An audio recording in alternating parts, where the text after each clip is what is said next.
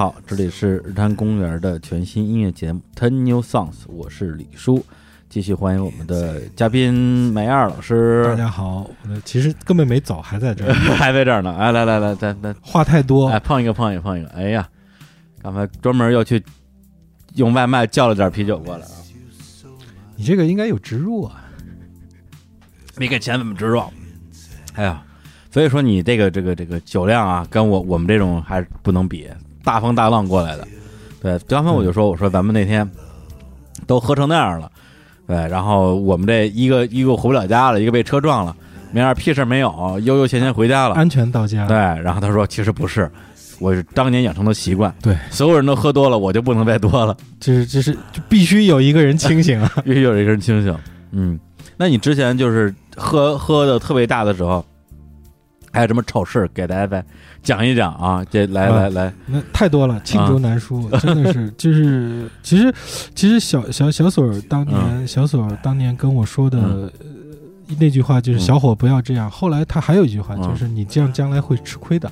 啊，其实我我我觉得其实当时挺感动的。是是，相当于第一句话就是说，就给到大家面子，对就是说大家都觉得你这做的不对，对，揍你是应该的，都是你应该的。但是第二句话就是说，你这样做对你自己不好，不好。对，其实所以我当别贴心所以我上一期说就是挺温暖的嘛，嗯那个感觉。但是呢，我们后来确实没怎么听左左哥的话，啊，还是继续一通猛喝，继续得罪人，继续继续得罪人啊对对对，那时候。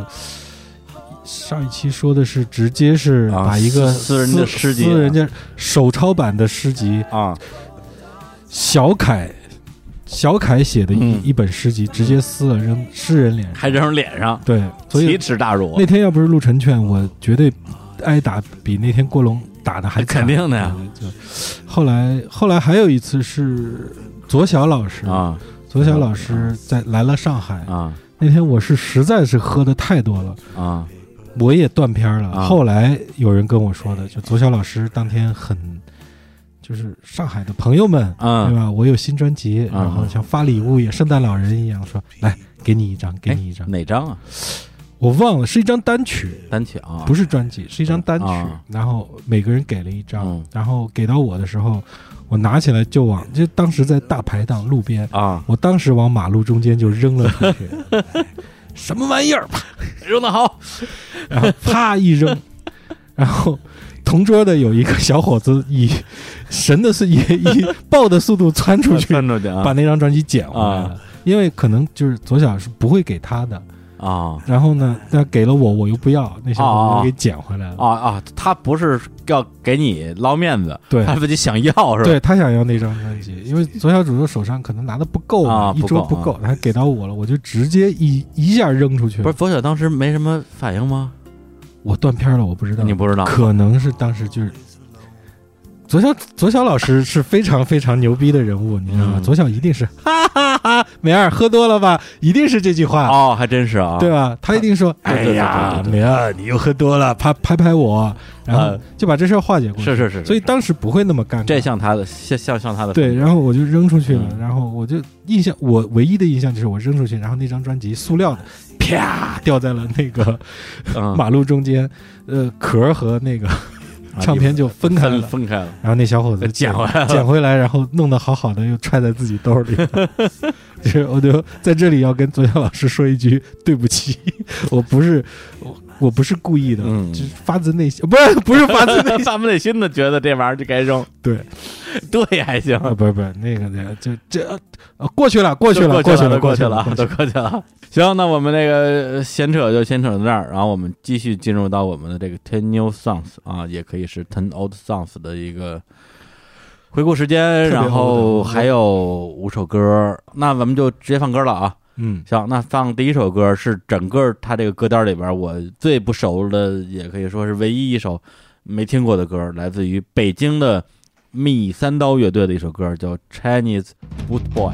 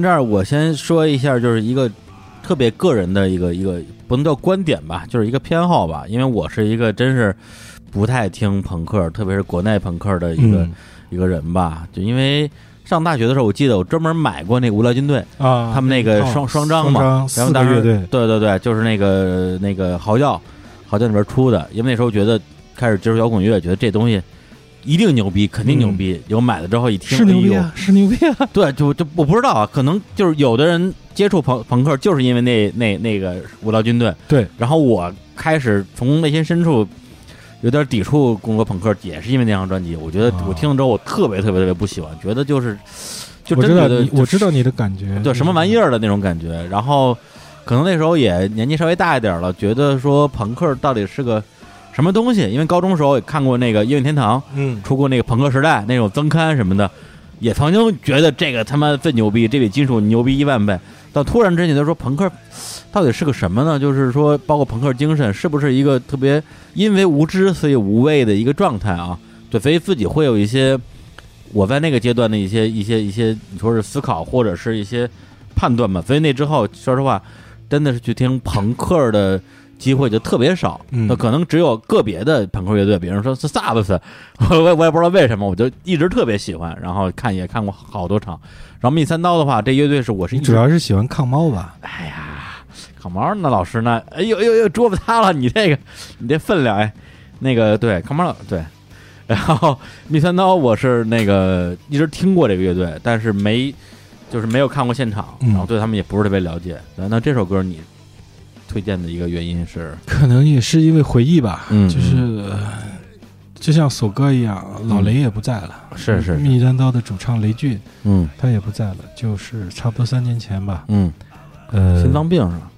心梗吧，心梗心哦。梗应该是离很很很很很快的就嗯。离开了，嗯。然后。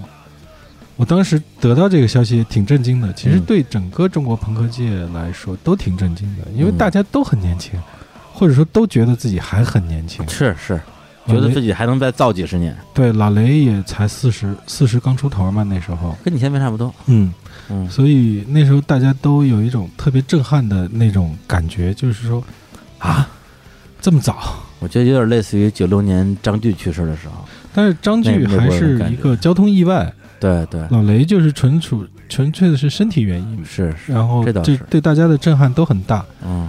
然后，其实你刚才说的就是所谓的朋克的东西，呃，你你接触的朋克时代那是一路，就是说我们包括我也是这样听朋克时代，就是杨波做的朋克时代，那个嗯。对那个朋克时代，那是一种朋克。嗯。然后其实当时老雷还有北京的这一波朋克，他们嗯。自己有这么一波的网网网网网络上有这么一个群体，嗯就是当时的是朋克地带之类的一个论坛。嗯那时候聚集了一堆北京朋克，然后北京朋克，然后有自己的一套，呃，美学价值。嗯，是 说的装逼一点叫美学价值。嗯然后那个他们有嚎叫呃唱片，有包括五道园的五五道营的那个开心乐园，嗯，就是在九十年代末那时候，，对，就是就是那个，呃差不多就是那个开心乐园跟嚎叫酒吧对，当时都挨着嘛，对无聊军队那时期。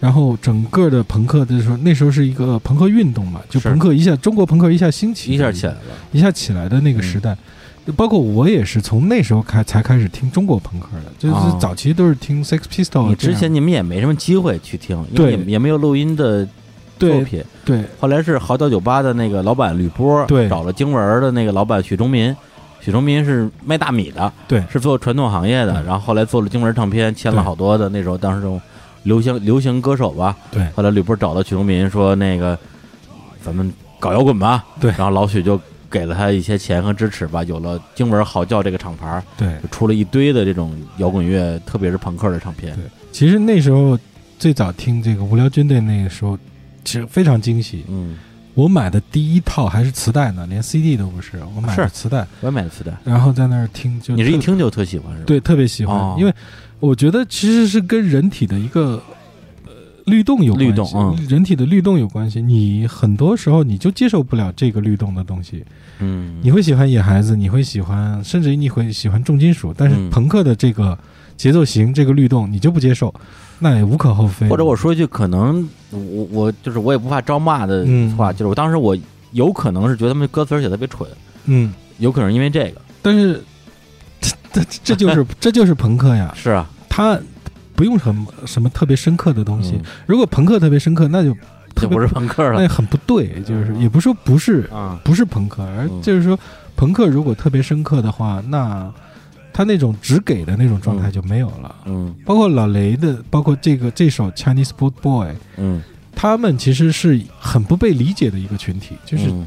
中国 skinhead，嗯，就是大家理解的 skinhead 都是那种就是种族主义者，哎，呃，行纳粹军礼那那那右翼 skinhead。是。其实大家一始始终不知道的一点就是说，skinhead 里面还有反种族主义的 skinhead，哦，叫 sharp，s h a r p，它是一个嗯简称，就是说呃，其实是反种族主义的 skinhead。嗯。还有 red skin，就是嗯。左派的 skin，、就是其实 skinhead 里面有很多的分野，哦。但是呢，因为右翼的 skin 或者说那种种族主义的 skin、嗯。老是惹事儿，嗯。大家都把高光都放在那儿。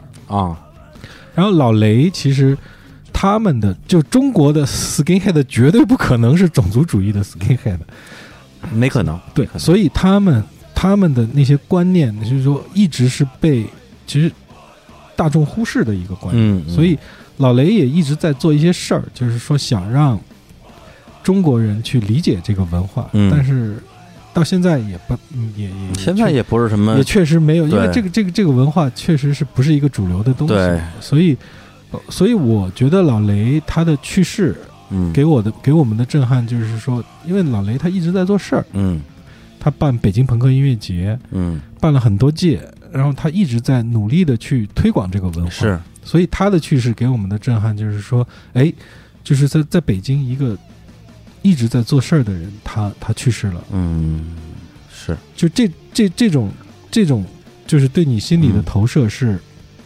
特别难受的。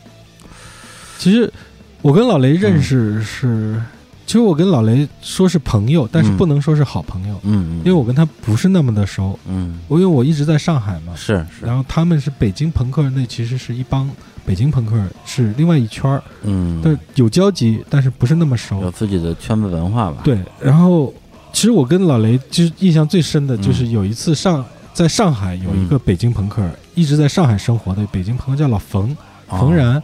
他办了一个音乐节，叫一二三四海滩音乐节，就在、哦。就在那个上海的一个海边儿沙滩上办了一个音乐节。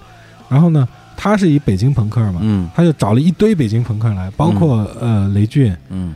呃雷俊马克他们的密三刀，没想到，还有那个 Life for Drinking，那是现在已经解散了，嗯。是吧？一一堆 Skinhead 的，包括还有 Joyside 所以也来了，在啊，那时候也没解散呢，一群那个北京朋克一块儿到了上海。嗯其实那天那个演出特别有意思的就是分了两天，嗯头一天是上海乐队，啊然后从晚上开始就是北京乐队，啊，就是分分开演的啊，就是他排的可能有问题，没有这花叉的说说啊说，他他不是故意这么排的吗？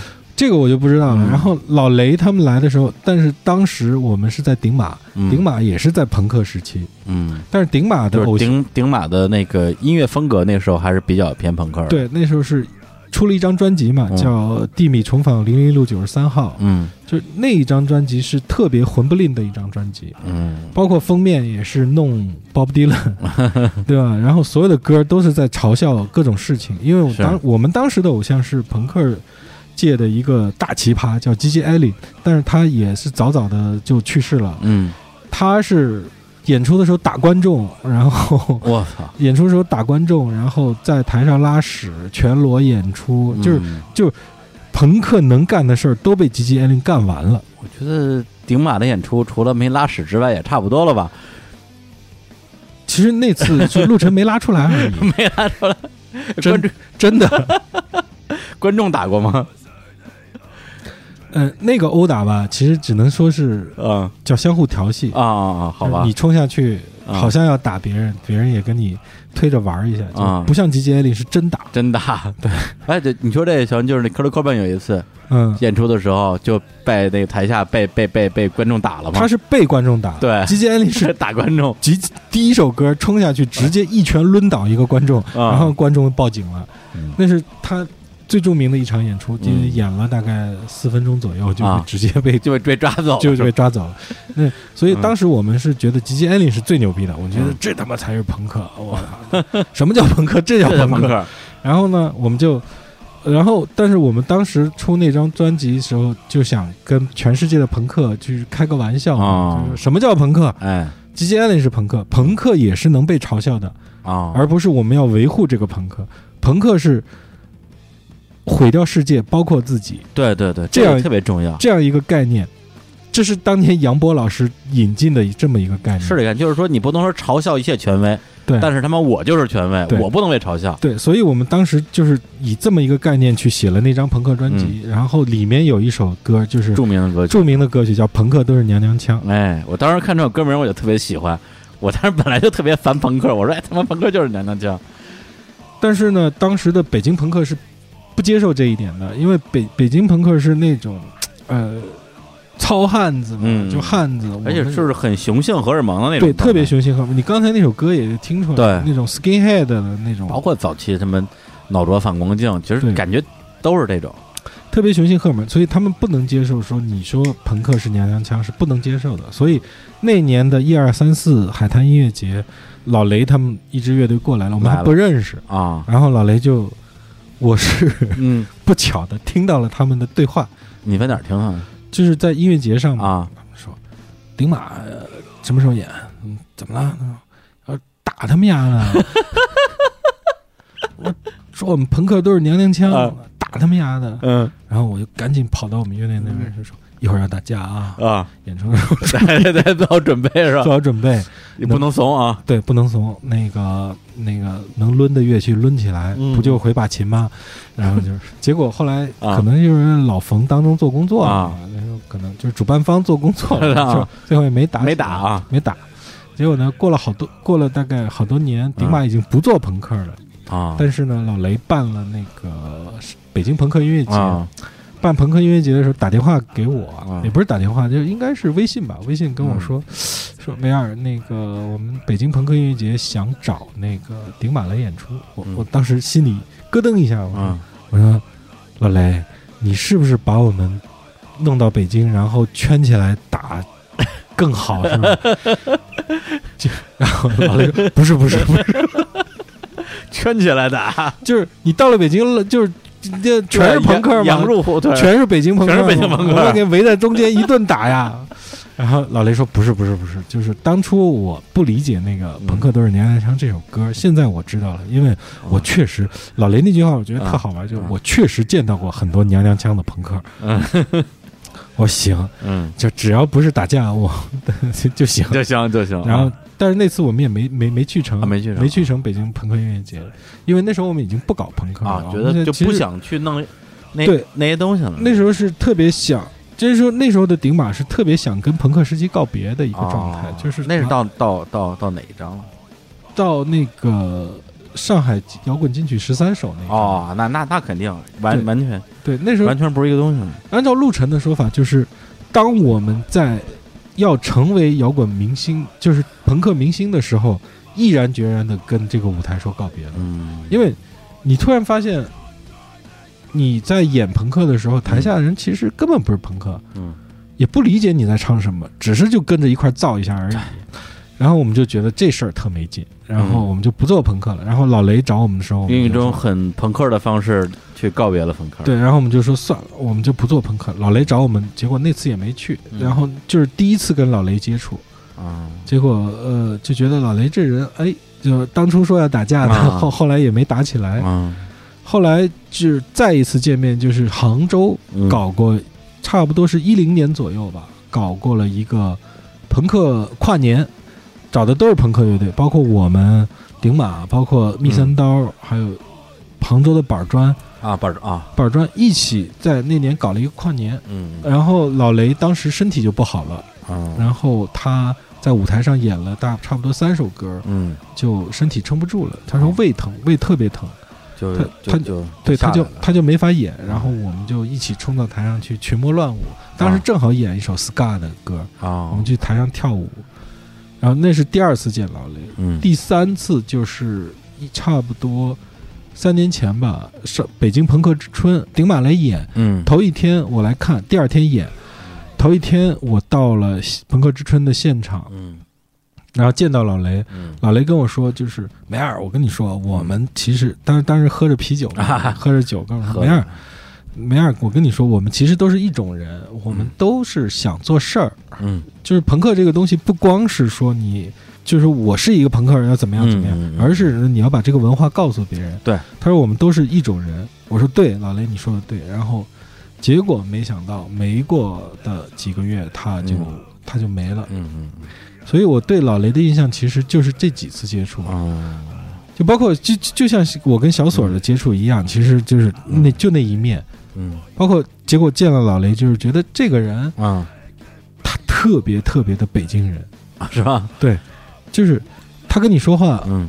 不是那种藏，他不会跟你藏着掖着，嗯。然后他很很很很很直接，就我打你，我讨厌你我就打你，对，我讨厌你我就打你，但是我我我觉得你这个人哥们儿是能能认的一个哥们儿，嗯。那我跟你就可以成为哥们儿，对，所以其其实挺坦荡的，我觉得。就是说他自己内心的所有的想法，哪怕他推翻自己的想法，他都认。对对，他不会说因为我要护住我的面子，就是当年我要打顶马，然后结果我他妈现在还要打你。然后，然后我我这次 我我我我这次要办朋克音乐节了，我委曲求全的求你来。啊他不是，他其实他告诉你，我是理解了你了，啊我才找你的。他不理解你，他不会找你的。对，我打你不错了。对，所以说我觉得这个是挺真实的，嗯这也是朋克这个东西，呃，里面最重要的的一个文化里面嗯。最重要的东西就是真实嘛。对对对，你想什么就说什么，你想打就打嘛。嗯嗯，是因为就咱俩之前在那个大年的时候专门聊过一节目，聊那古巴朋克嘛，对，聊了一期的朋克。其实给我感觉就是，呃，其他音乐我不知道，但是朋克音乐来说，我在全世界见到所有的朋克，它都是一个共性，嗯。它就是一个嗯一个操蛋的东西。但是我我很操蛋，嗯但是我很真实啊。是你你你你装什么装？其实你你你在我面前装，但是你嗯背后干的操蛋的事儿，我们又不是不知道，嗯，对吧？谁屁股底下没点屎啊？对啊，但是我表现出来了，嗯你觉得我操蛋，他没表现出来，你觉得他们很牛逼，嗯有什么意思吗？就是我把我最操蛋的一面表现在你面前了，嗯你你可以说操蛋，但是你也可以说这是最牛逼的一一、嗯一种生活状态，对吧？所以这也是我喜欢朋克的原因。呃，我我我见过其他领域的装逼犯，或者说各种那个见太多，嗯操呃特别操蛋的人，但是表面上跟你特客气，是，但是朋克不喜欢你，就是不喜欢你，嗯嗯，就特别不给你面子。没有人给你面子。对我要我在想我我我老子做敌台做了那么多期，也算朋克一个资深人士啊，了吧？对对对对，他对不喜欢你，就是不喜欢你，他就不跟你说话。嗯嗯，我觉得哎，挺好的，挺好的，挺好的。总比他妈跟我假客气好吧？对。但是有一天我跟他接触了，如果他觉得你好，他会对你特别好。嗯嗯这一点我觉得才是对的嘛。人和人之间嗯应该是这样的。嗯，今天反正聊了聊，我觉得稍微又刷新了一下我对这个这个朋克音乐或者是朋克人的一些观点或者偏见吧。对、嗯这方面的话，我觉得回头我也再去听一听啊，听一听。但是我觉得 你听了也不会有。本来我想圆个场儿，发现圆不上这个事儿。对，你看这么说，我也很朋，我也我也很朋克啊。对你我很真实啊你。不喜欢朋克你就说吧。对，本来我想，我想很虚伪的说一句啊，回头我听听，你们还怎么听啊？什什么东西都是，我不想听这些东西，我操因为！上次录古巴朋克的时候，啊没说话的时候没事儿，一放歌一撂话筒就走了，出去了，出去抽根烟，歌放完再回来，我印象太深了。对呀，我操，就是我听不了，听不了，听不了，听不了我我。跟你说，我才是真朋克。对对，其实这个状态很朋克，我觉得就是你该怎么样怎么地吧，就不用因为我喜欢朋克，你在这儿跟我拘着面子，没有没有意义。对对对吧对对对对对。所以所以所以老老雷其实也希望这样，嗯老老雷也希望这样，所以好，那我们现在这个放下一首歌啊，好。下一首歌这个这个太好了，这个来自于这个广东的啊一支民谣乐队五五条人，五条人啊，他们一首歌叫做《十年水流东，十年水流西》。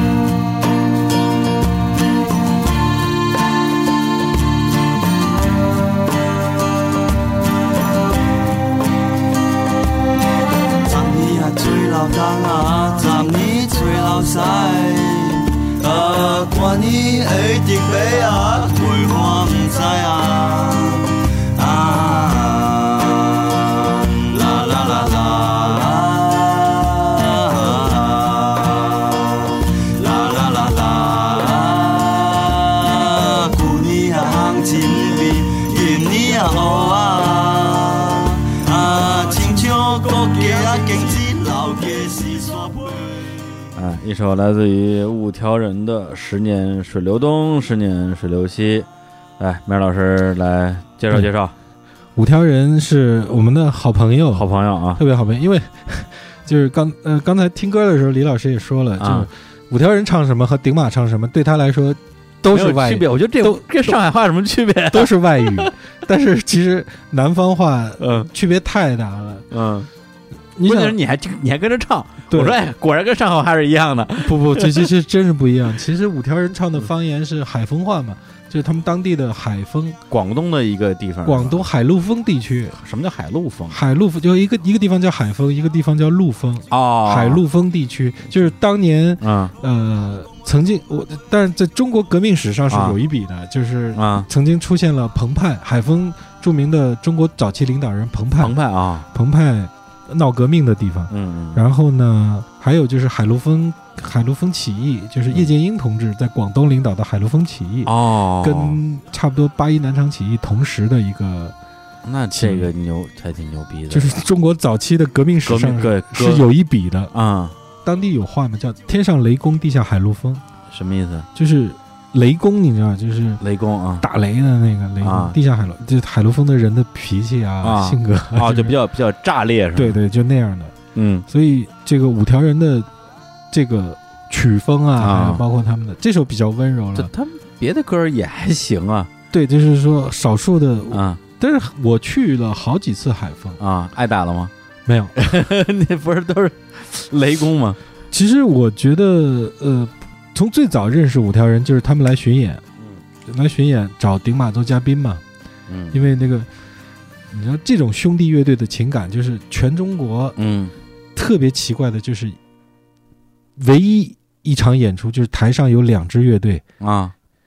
相互之间谁也听不懂谁。嗯的一场演出。我们是给他们做嘉宾，啊我们也听不懂他唱吗？他们嗯唱什么？嗯他们也听不懂我们唱什么。啊，你们嗯啊，您那天你们都唱的那个上海话的对，然后但但是呢，又特别惺惺相惜，因为很少有方言乐队，啊，特别惺惺相惜，而且是那种谁都听不懂的方言乐队，对你还不像二手玫瑰，对，二手玫瑰 谁都听得懂，对东北话是吧？对然后我们也听不懂他们，他们也嗯听不懂我们，嗯但是又特别惺惺相惜。嗯然后我们去广州就他们做嘉宾，嗯，他们来上海就我们做嘉宾，关系一直特别好是吧？对，就是他们来第一次就认识了之后就关系很好，就觉得嗯相互之间觉觉得对方特别牛逼嘛。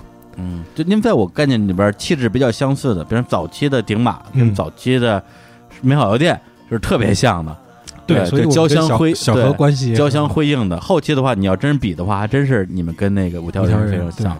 就是那种，其实五条人的歌词虽然嗯就是大部分大家听不懂，其实他们的歌词很接地气。嗯就刚才那个“十年水流东”的那个歌词，唱的其实就是特别特别生活的东西。嗯今年的今年的芋头不比去年的红薯，嗯也就是说。涨价的问题，就是今年的红薯就跟去年芋头一样价一样价格了。哦其实芋头应该比红薯贵的，哦，但是哎你不翻译，我根本不是看不懂什么意思。这个对对对，然后他们说那个、呃，楼价四散飞，这个对，这个歌词楼，价四散飞什么意思？也就是楼价楼价涨得很厉害。啊，然后然后广州的广州的鱼和嗯汕呃他们汕尾的鱼又是不一样，就是其实这种哦歌词里面很微妙，就是方言的歌词里面嗯，很多东西是我用普通话解释不出来的东西。就是你翻译成普通话之后呢，你固然懂了它的意思，但是那个韵味就没有了。对，就减了很多，对，咱不说别的，咱就是广东话，因为广东话它其实我就是看歌词还能看懂一点，你把它翻译成这个普通话之后，那个那个味道就完全没有了。所以他们唱的东西其实跟顶马很像的，也嗯就是说我们在方言里面寻找一些特别特别方言的点，嗯然后这个东西翻译出来真的就没有没有意思了。对对对对，所以我们跟五条人的就是这种惺惺相惜的感觉。嗯嗯然后后来呢，他们第一张专辑就是这张专辑，嗯就是《县城记》那张专辑。嗯嗯他们那张专辑其实你可以看出，就是那种海丰人的那种幽默感。嗯，他们那张专辑有个口号嘛，叫“立足世界，放眼海丰”。其实反的，你知道吗？呃反的反的反的，应该是立足海风，放眼世界嘛。就相当于于那个新裤子那冲出亚洲，走进了非洲啊。对对对，他们就是他们用这种很幽默的方式，嗯就是其实小县城的那种小幽默感，嗯特别能打动人。嗯然后他们唱的，包括那个这张专辑里面有首歌叫《踏架脚车千条猪》。踏架脚车的意思就是我骑着自行车还牵了头猪，嗯然后唱的就是他们县城里的一些特别有意思的东西。嗯嗯哎，朋友，你有没有听过海丰的汽车出租车声？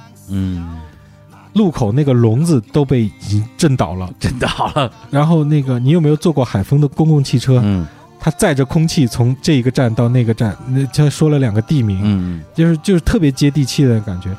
我当时觉得，哎呀，我觉得特别好。然后我就说，他们到底在唱什么？我要去我要去海丰啊看一看。啊，你专门去了一趟。对，然后我就特地有一次到广州，嗯，然后离海丰大概三个小时的车程。他们他们俩平时是生活在他们生活在广州，广州啊，但是都是海丰人。然后其实大家觉得说，你唱方言，比如说二手玫瑰，嗯，他一定是很热爱东北的一个乐队。顶马一定是特别热爱上海的上海对对对，五条人用海风话唱歌，一定是特别热爱海风的乐队。其实嗯都错了，都错了啊。五条五条人并不喜欢海风，嗯呃，顶马也并不那么热爱上海，嗯二手玫瑰也并不那么喜欢东北。嗯呃，但是呢，就像这么说吧，嗯就是我们作为当地人，我们去嘲笑这个地方的时候，嗯，大家更觉得是有理有据的，对，这有一个政治正确性啊。对，有个政治正确性。嗯所以，其实五条人给我感觉并不那么喜欢海风。其实我到了海风，我才感觉到他们嗯唱的是真的。他有很多其实是自嘲的部分。对就顶马其实也是这样的，嗯就他整个对上海的是一个，因为顶马写的歌曾经被人骂成是沪奸嘛，互奸啊，对对，有汉奸嘛，有、嗯呃还没有听说过京奸这个词出现啊。为什么呀？因为北京人都特别热爱北京，对，就是谁知道但是我们被人骂过沪奸，互奸啊？但是如果海丰人都去听那个五条人的歌，啊。他一定觉得五条人，我、操，你他妈就明显是冷嘲热讽我 自己家乡嘛。嗯。但是你你我到了海丰，嗯。我深刻的体会到了嗯。他们说的。朋友啊，你有没有听过海丰的出租车、摩托车声啊？嗯，连路口的笼子都震醒了。震醒了，我在海丰的街头，我就活活的呃 被逼疯了，都快。啊，所有的车都在按喇叭，啊就是这样的一个感觉。大家可能也没有遇到什么特别的状况，对，但就是按喇叭是大家在交通里边的一个非常常规的沟通手段。对，然后你走在路上就觉得吵吵得你心嗯没着没落的，就特别烦。嗯然后我就理解五条人了，他写出这样歌是对的，他太接地气了。嗯特别真实。然后你在海丰转一圈儿，嗯所有的第一方面是所有的汽车都在按，呃不不是汽车，嗯，所有的三三轮车所有有所有有喇叭的车，对都在按喇叭。嗯而且，但是他们，你又能理解这种幽默感，特别让当地人又很幽默，嗯，因为他们当地人有种三轮车，三轮车不是踩的吗？对啊，踩着骑的吗？嗯然后他们当地的三轮车，当地话踩叫奈奈啊，奈，就踩着骑的这个车，嗯，他们就管这种三轮车叫 Nexi。奈 哦。啊，就然后这就是方言里面特别啊微妙又幽默对对的东西。对对对对比如说路上有 taxi，但是啊这种拿脚奈的车就叫 Nexi，嗯。就是就就特别好玩嗯虽然你觉得哎呀吵疯了，就 nexi 每个 Nexi 都在按喇叭，但是 但是你坐在 Nexi 上又觉得特别好玩对，或者说你如果你你不是一个本地要长期生活的人，对作为一个游客，你去看这样的一个一个一个景象，你会觉得非常有意思，因为它跟你平时生活的环境特别不一样。，对对，你在大城市你看到的东西跟海风看到的东西有关，但是整个海风我去了之后就感觉它是一个中国所有县城的微缩景观。对，因为今天晚上跟那个梅尔老师我们俩吃饭的时候，他还说他去了去了一个一个一个一个安徽的一个小城市，对一个小城市，我说哎呀，我说我还平时还真是很难有机会去一些三四线城市，一般就是到一些相对来讲经济不那么发达的省会就到头了。嗯，对我就是那些三四线城市什么样啊？然后梅尔给我讲了讲，可能就是海丰这个样子。对其实你会发现每一个县城都有一个万达广场，嗯啊，嗯然后那个万达广场一定里面就有肯德基、麦当劳，楼上有个电影院，嗯是标配。标配啊，你到了所有的小城市都是一个标配的感觉。所以得还是王健林还是牛逼。所以，所以你你听海呃五条人的这个《县城记》这张专辑的时候，你就感觉真的是，嗯尤其是你去过海丰之后，就感觉特别特别的黑色黑色幽默。嗯其实他们真的是不是在歌颂自己的家乡，所以我就特别喜欢这这首歌。嗯。刚才我就跟着唱嘛，嗯，因为我完全不懂海风话，啊。我不会海风话，你是但是我是活活活活把这首歌听了上百遍，把嗯把这首歌背出来的。嗯。然后后来就我他们在海丰嗯。搞专场，嗯，我去做嘉宾啊。唱这首歌，唱这首歌是吧？我用海风话唱这首歌。你唱的肯定就海丰人听的时候，肯定觉得你唱的都不对。海丰的人给我的评价是百分之九十是正确的，哇，可以啊对，然后我觉得特别自信，嘛啊！语言天赋，不过你说这还真是，我之前对，就是可能作为作为一个就就算北京人吧，对上海也有一些呃先天的奇怪的偏见，然后对上海话嗯也没什么好印象。但是嗯第一次让我觉得说，哎，我是不是应该学两句上海话？就是因为听丁马的歌，啊，我觉得哎呦这。这太好听了，而且我特别想知道他他在唱什么，就那种感觉。对五条人和上海的各本地宣传大使，对对对，但是很很可笑，嗯。五条人不能再也不能在他们本地演出了，啊？也不知道为什么，就是被禁掉了。啊。五条人作为一个海风出来的乐队，不能在海风演出，啊，就是在海风被禁掉了。对。啊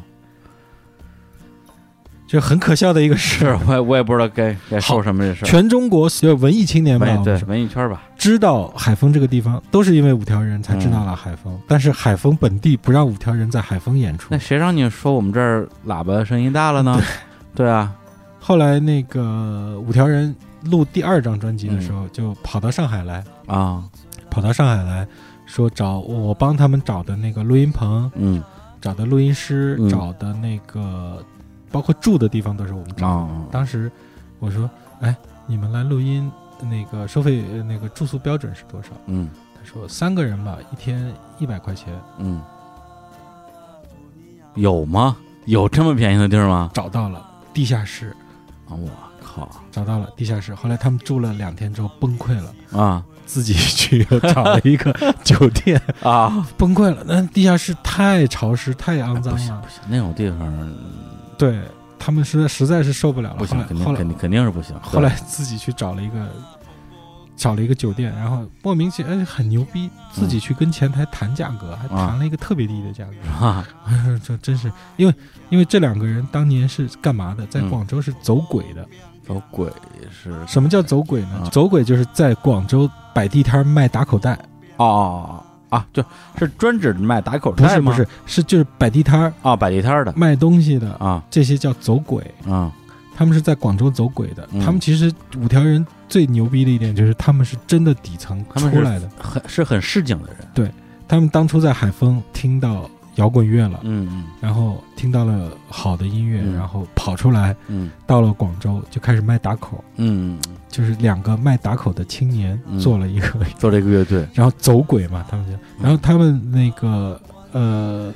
倒数第二张专辑里面就是有首歌叫《走鬼》嘛，哦，就专门写走鬼的状态，城管打人啦什么 这些都写进去了。对，因为五条人是我就是接触的非常晚，然后又特别喜欢的一个乐队，就是他们其实也出道很多年了，但之前我觉得还是主要是因为语言各种不通的原因，主要是语言，对，然后我一直到《梦幻丽莎法郎》那张专辑，真是我认真的听的第一张五条人的唱片，那那里边都是对，因为那张普通话占多数，的歌占多数，一听哎，他歌词写的都特别好嘛，包括像石石牌桥啊，对对。对，就那张专辑是我二零一六年的年年年度唱片，我二零年两张年度唱片，一张是这个五条人，嗯，一张是木推瓜，我能让那张我太牛逼了，对，所以其实真是相见恨晚的一个一个一个对吧？其实你听一下他们上一张这个双唱片叫《一些风景》，嗯，那里面的歌，我觉得是他们就是之前所有的整个的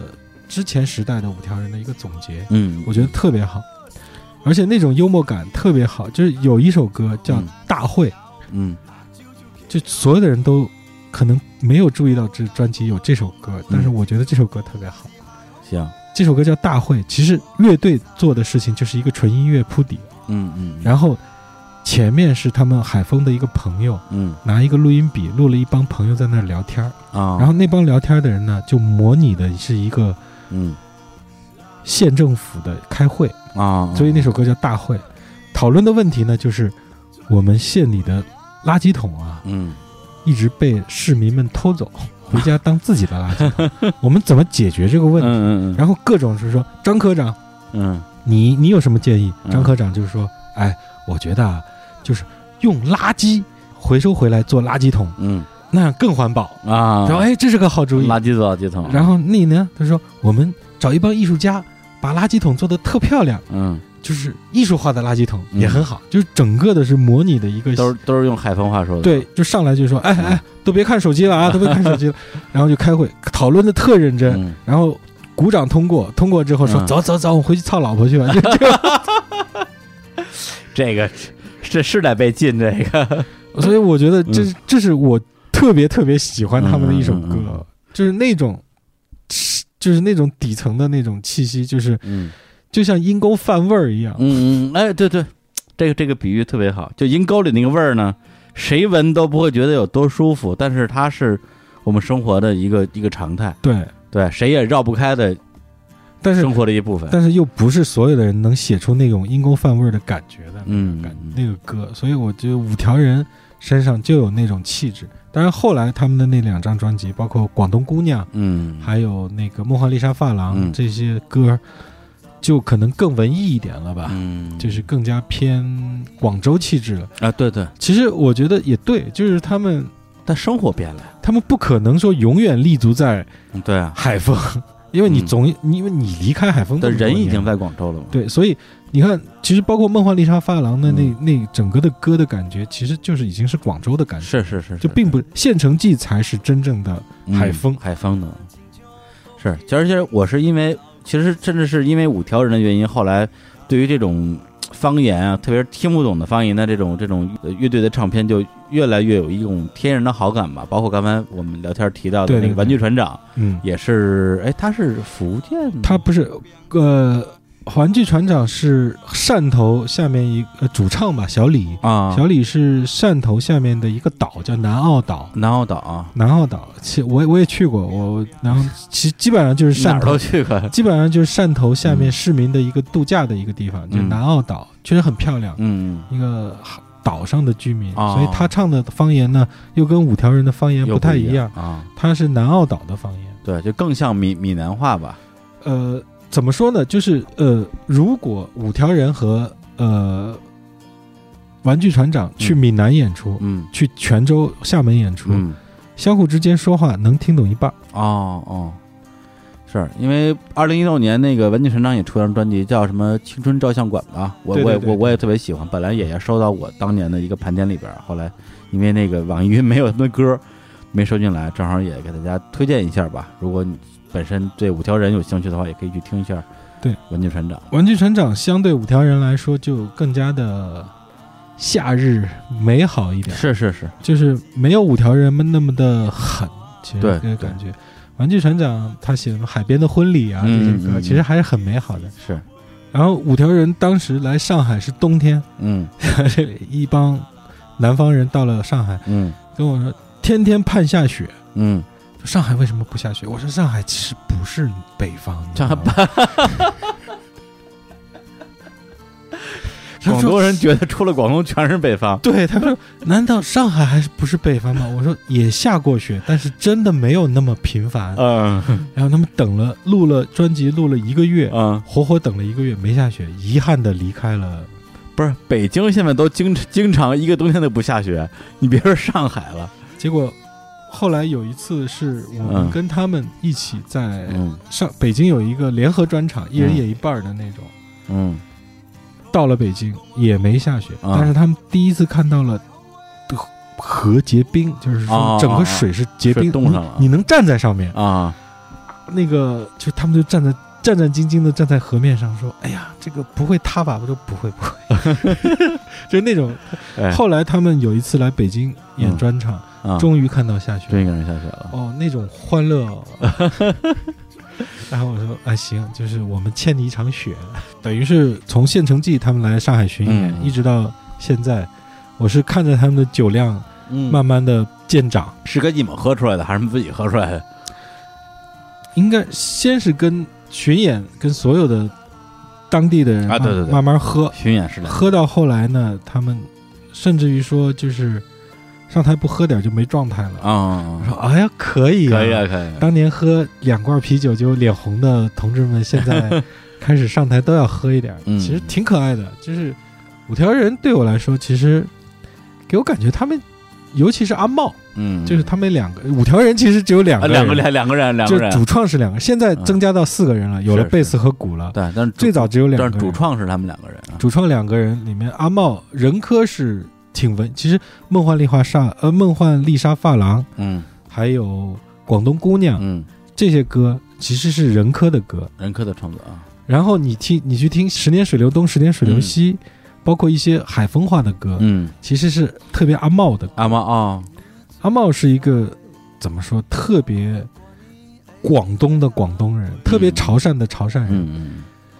各种，比如说你李老师去了哎，海丰，嗯他一定要把你招待好，嗯，就是有里有面儿，全部做到。就是但他的招待好不会是叫不是不是给你喝大 喝大酒那种吗？让你舒服。哦，就是说吓死我了。就是你去了，呃，他要陪你吃饭，嗯然后他有事也得陪着你，就是说今天哎你来了，你第一次来海丰，我一定要陪你走到海丰的每个有意思的地方，陪你去玩儿，嗯这是我的地主之谊。就是明白明白。就是张小舟跟我说嘛，这是特别特别典型的潮汕人，嗯，就是那种老潮汕人的那种感感觉。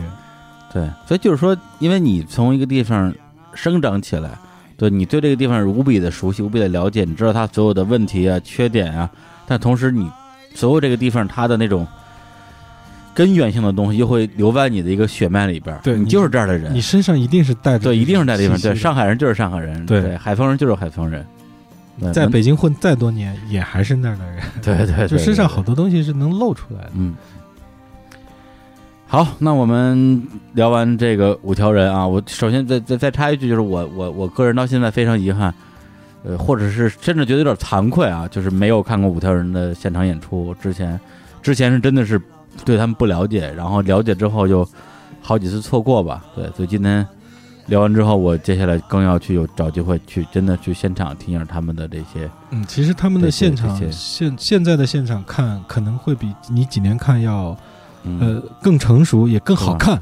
嗯，就是他们有加了贝斯和鼓之后，那种确实是更加更丰富了。更丰富。对嗯。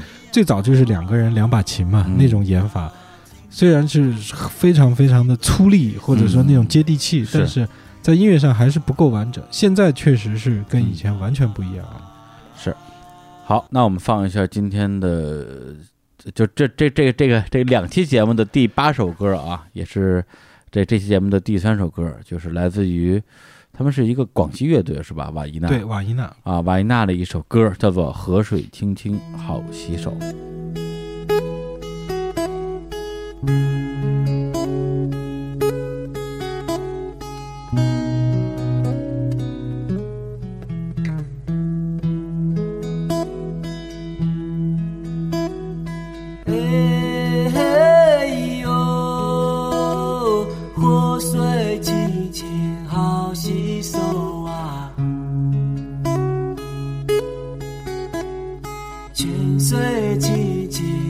好洗头啊。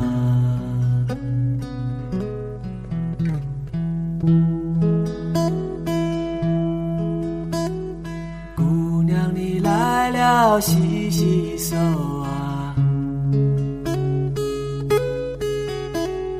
洗的那一双白嫩嫩的手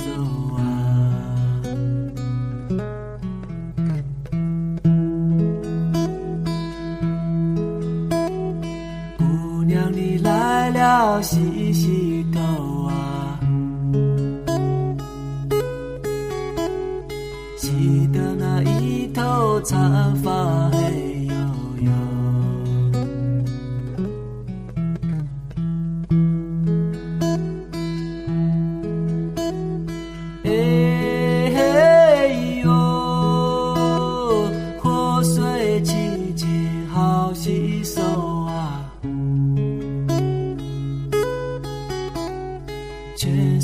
水清清好洗头啊。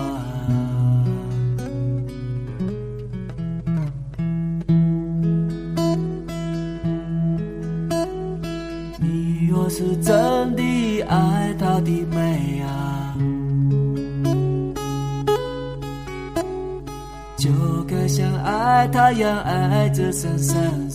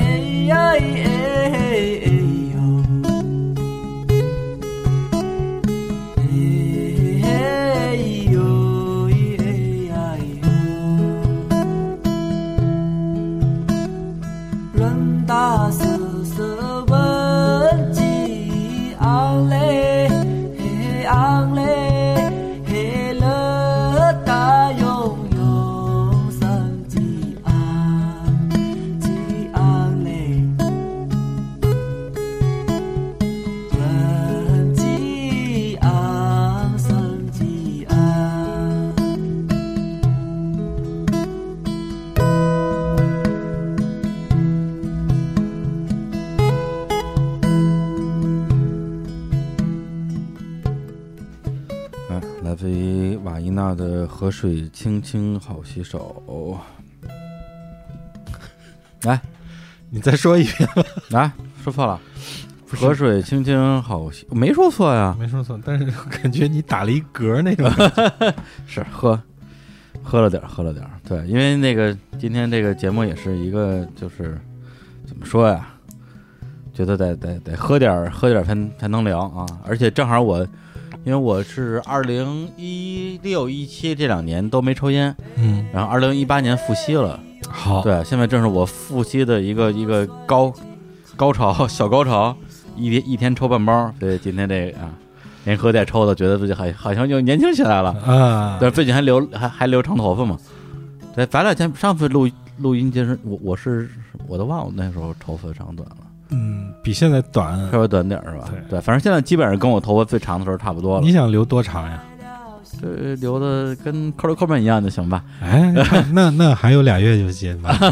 对，跟高晓松一样也行。啊，那太容易了。首先长得像，真是啊，当年都是听着科勒克们长大的，然后他妈长大了变成了高晓松，这种长歪了。长歪了，很悲哀啊。行，那我们来聊，来来来来聊聊聊聊聊这个歌啊。那我我先问你啊，你听了这歌什么感觉？这歌首先我之前听过，嗯然后对瓦依娜也大概了解一点儿吧。嗯然后，但是如果你现在问我这时候的感觉，我觉得第一反应还是像民歌，嗯它就是很像，甚至大家刻板印象里边的那种广西什么嗯刘刘三姐是广西是是是是是，对吧？它它有一点民歌的底子在里边然后它。那刚刚我看了也看了一下歌词嘛，它有一个这个中间有一段是用壮壮语唱的，对，像它前面全是用那种带有当地口音的普通话唱的，嗯后来插插点壮语，然后我甚至我突然意识到，哦，广西壮族自治区，对，对，因为之前其实大家觉得是省省省省，嗯，我一直觉得广哎广西到底是省还是自治区，自治区，对吧？对，对，也就之之前其实已经完全就是认为广西跟广东是两个省了，对完全忘了广西壮族自治区这件事儿了，对，因为对壮族这两个这这个民族的那个那种概念变得非常淡薄了。嗯，对，大概是这样的感觉吧。你觉得好听吗？肯定好听啊，很好听，好听。啊！那你看歌词儿，你觉得怎么样？河水清清好洗手，姑娘来了洗洗手，洗的那个白白嫩嫩的手又洗洗头，反正就是对对对对，就是一些生活的情景的描述吧，对，或者说它更接近一种传统的民歌的，嗯，就是对，不是民谣了，是民歌的那个状态了。对，其实我第一次听瓦依娜的歌，是因为之前完全没听过，啊。是因为呃，他们的专辑是一下子出了一个三张的专辑，哦。他们的那张专辑是一套三张专辑，嗯。然后呢，他们来上海巡演。出了专辑呢，童颜他们是刀马旦唱片嘛，哦然后童颜安排巡演，然后说梅尔你能帮着安排一下吗？我就给嗯安排了，嗯，然后安排的时候，我就听了一下他们的歌，我就觉得，就你知道这个嗯。顶马对这种的反应就是什么玩意儿啊，这么啊，这么的装逼，你觉得这个装逼吗？对，就是感觉就是河水清清好洗手，啊然后又是什么壮族啊，就是你们就在卖民族范儿，嗯，你可以这么说吧，它其实就是一个很很很田园风的东西吧。对。世界上哪有这么好的田园？不可能！你们生活中没有油盐酱醋茶吗？整天嗯把世界唱的美好，有意义吗？然后我我我哦，然后我就我就去明白帮，你意思。嗯。然后我就帮他们安排了这个巡演的嗯。专场，我就嗯。听了，听了之后呢，然后跟他们一起吃饭，啊，两个人，当时是两个人，嗯。就是、呃家园，就是为呃他们那个主唱嗯，巴农嘛，他自己叫巴农，巴农啊，山一个山下面一个巴，是，巴山的一个农民，嗯。然后然后那个鼓手叫索利。嗯，打手鼓的那哥们儿叫索利，也是一个特别普通的壮族名字，嗯就像汉族里面他这个人叫小明一样，一个一个壮壮的小伙子的意思。然后我就跟这两个人接触下来，觉得挺朴实的。嗯广西的小伙子人特别朴实，嗯嗯也没什么，就是唯一的印象就是歌真好听。嗯啊，就是你你是在现场觉得好听，对，就是听专辑也是，就是好听，啊但是我觉得不真实。我觉得我我觉得太假了，甚至你觉得是不是不真实，是不真诚？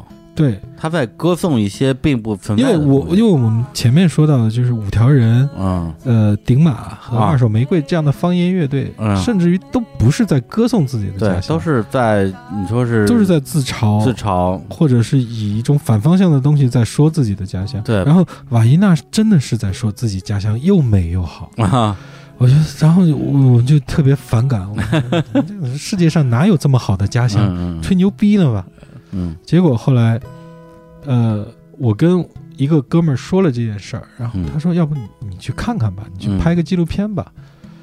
呃，然后我说他们的生活方式是怎么样的？叫半农半差，嗯这个差就是 X，，X 啊，就是这其实是七十年代日本兴起的一种生活方式，嗯就是我去务农，我哪怕是城市人，或者我本身就是一个农民，我去务农，农忙的时候我是一个农民，但是农闲的时候我在干嘛？干嘛呢？农闲的时候我就可以干任何我想做的事情。爱干嘛干嘛。这个 X 就是你想看，有的人有的日本人就去做了雕塑家，有的人是画家，嗯有的人就是摇滚乐手，嗯嗯也可能就是他农闲的时候就是朋克。这叫半 半农半半农半棚，半农半 X 的生活，啊就这个 X 你可以无限的选择。嗯然后那个呃，那他们养活自己主要是靠农还就是靠农 X 呢？就是靠、啊就是都有，啊农也可以挣钱，X 嗯也只能挣钱，是就养活自己。然后我就对这个生活也觉得挺有意思的。然后我就跟我那个当时公司的老总说，呃，有有两个农民自己做了一民谣乐队，唱片是这样的。啊，那老总说，那你去拍一个他们的纪录片吧。老板真好啊。然后，然后我说好，然后我就跑，然后我就跟巴农约了，我说、啊。我说那个我去你家乡看一看吧。嗯。他说行，六月份我正好要回家插秧，哦哦哦，就六月份正好是插秧的季节，我要回家插秧，要不你跟我一起回去吧？嗯。我就先跑到昆明跟他们约了，然后一起，从昆明。因为他们在昆明有个巡演嘛，哦，然后他们正好要回家乡，我想拍纪录片从路上开始嘛，嗯，然后我就跑到了昆明跟他们见面，然后坐着火车咔咔咔咔咔咔咔到了他们的老家，叫广西河池，嗯。是一个广西和贵州交界的地方，嗯。叫河池的一个县城吧，然后再从县里坐他的朋友开着车给他们带到那个巴农的家里，嗯，一进巴农的家，嗯。我就震惊了，一开门儿，一个小院一个院子嗯。里面自己种的百香果的树，哦。然后，然后索利就跑到那个树上，啪啪啪摘了几个水果。他是爬上树吗？对，爬上树摘了几个水果，说 吃，吃啊，然后就吃，嗯。然后一院子就是各种的嗯。自己种的黄瓜，自己种的所有的一切就是菜，都在院子里。嗯嗯嗯然后他妈，呃，巴农的妈妈出来说：“哎，今天正好有条鱼，来。嗯然后就做了一条鱼，我们就在那吃，吃完了说，呃，明天要下田插秧了。我说好，我去拍你们插秧。啊，我你要去帮忙插秧呢我帮不了，因为我我我插不直。啊啊，对对，插，说实话，插秧我真是没见过活人插秧，对都是在什么电影甚至动画片里边看到的那个，就一般人这个事儿帮不了你。如果你没有农业经验的话，你去插是歪的，他还帮帮帮倒忙，对你还他还得全部拔了，重新而且不插一遍。光是直，还有你你插不插的牢吧？，对 对对，然后那天他们就去插，第二天他们去插秧，然后我见了他们插秧，嗯插完秧在水田里，旁边是一座喀斯特地貌的小山。哦，你知道喀斯特地貌就是一座一座的小山，当中不连着的。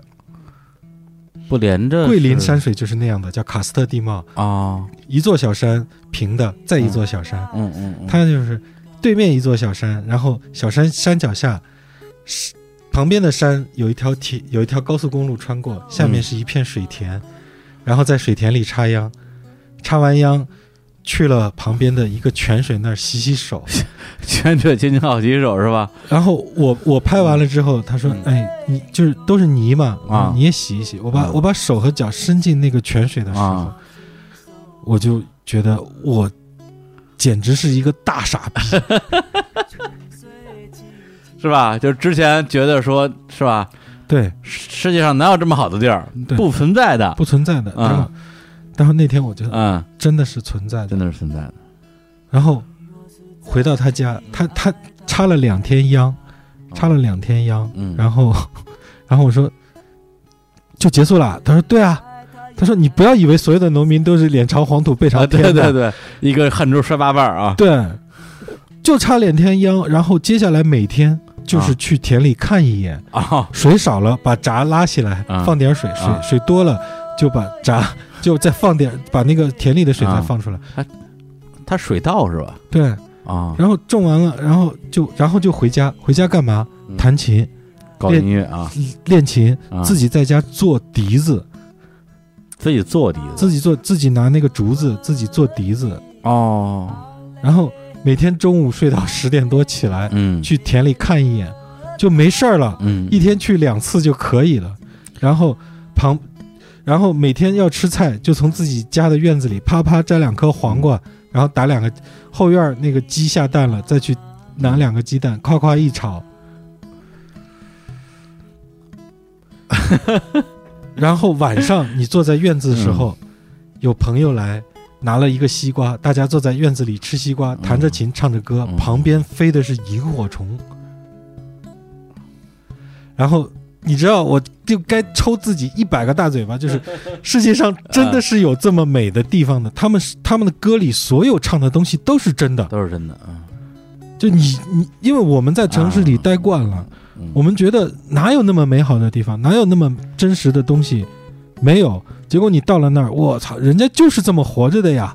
旁边，你知道吗？我在那个院子里待着，一只萤火虫飞到我的手上，我就啊捧着萤火虫，嗯然后拿手机拍了个视频，啊，然后发在朋友圈。好，然后啊上海上海的朋友给我发了一个微信说啊感谢你。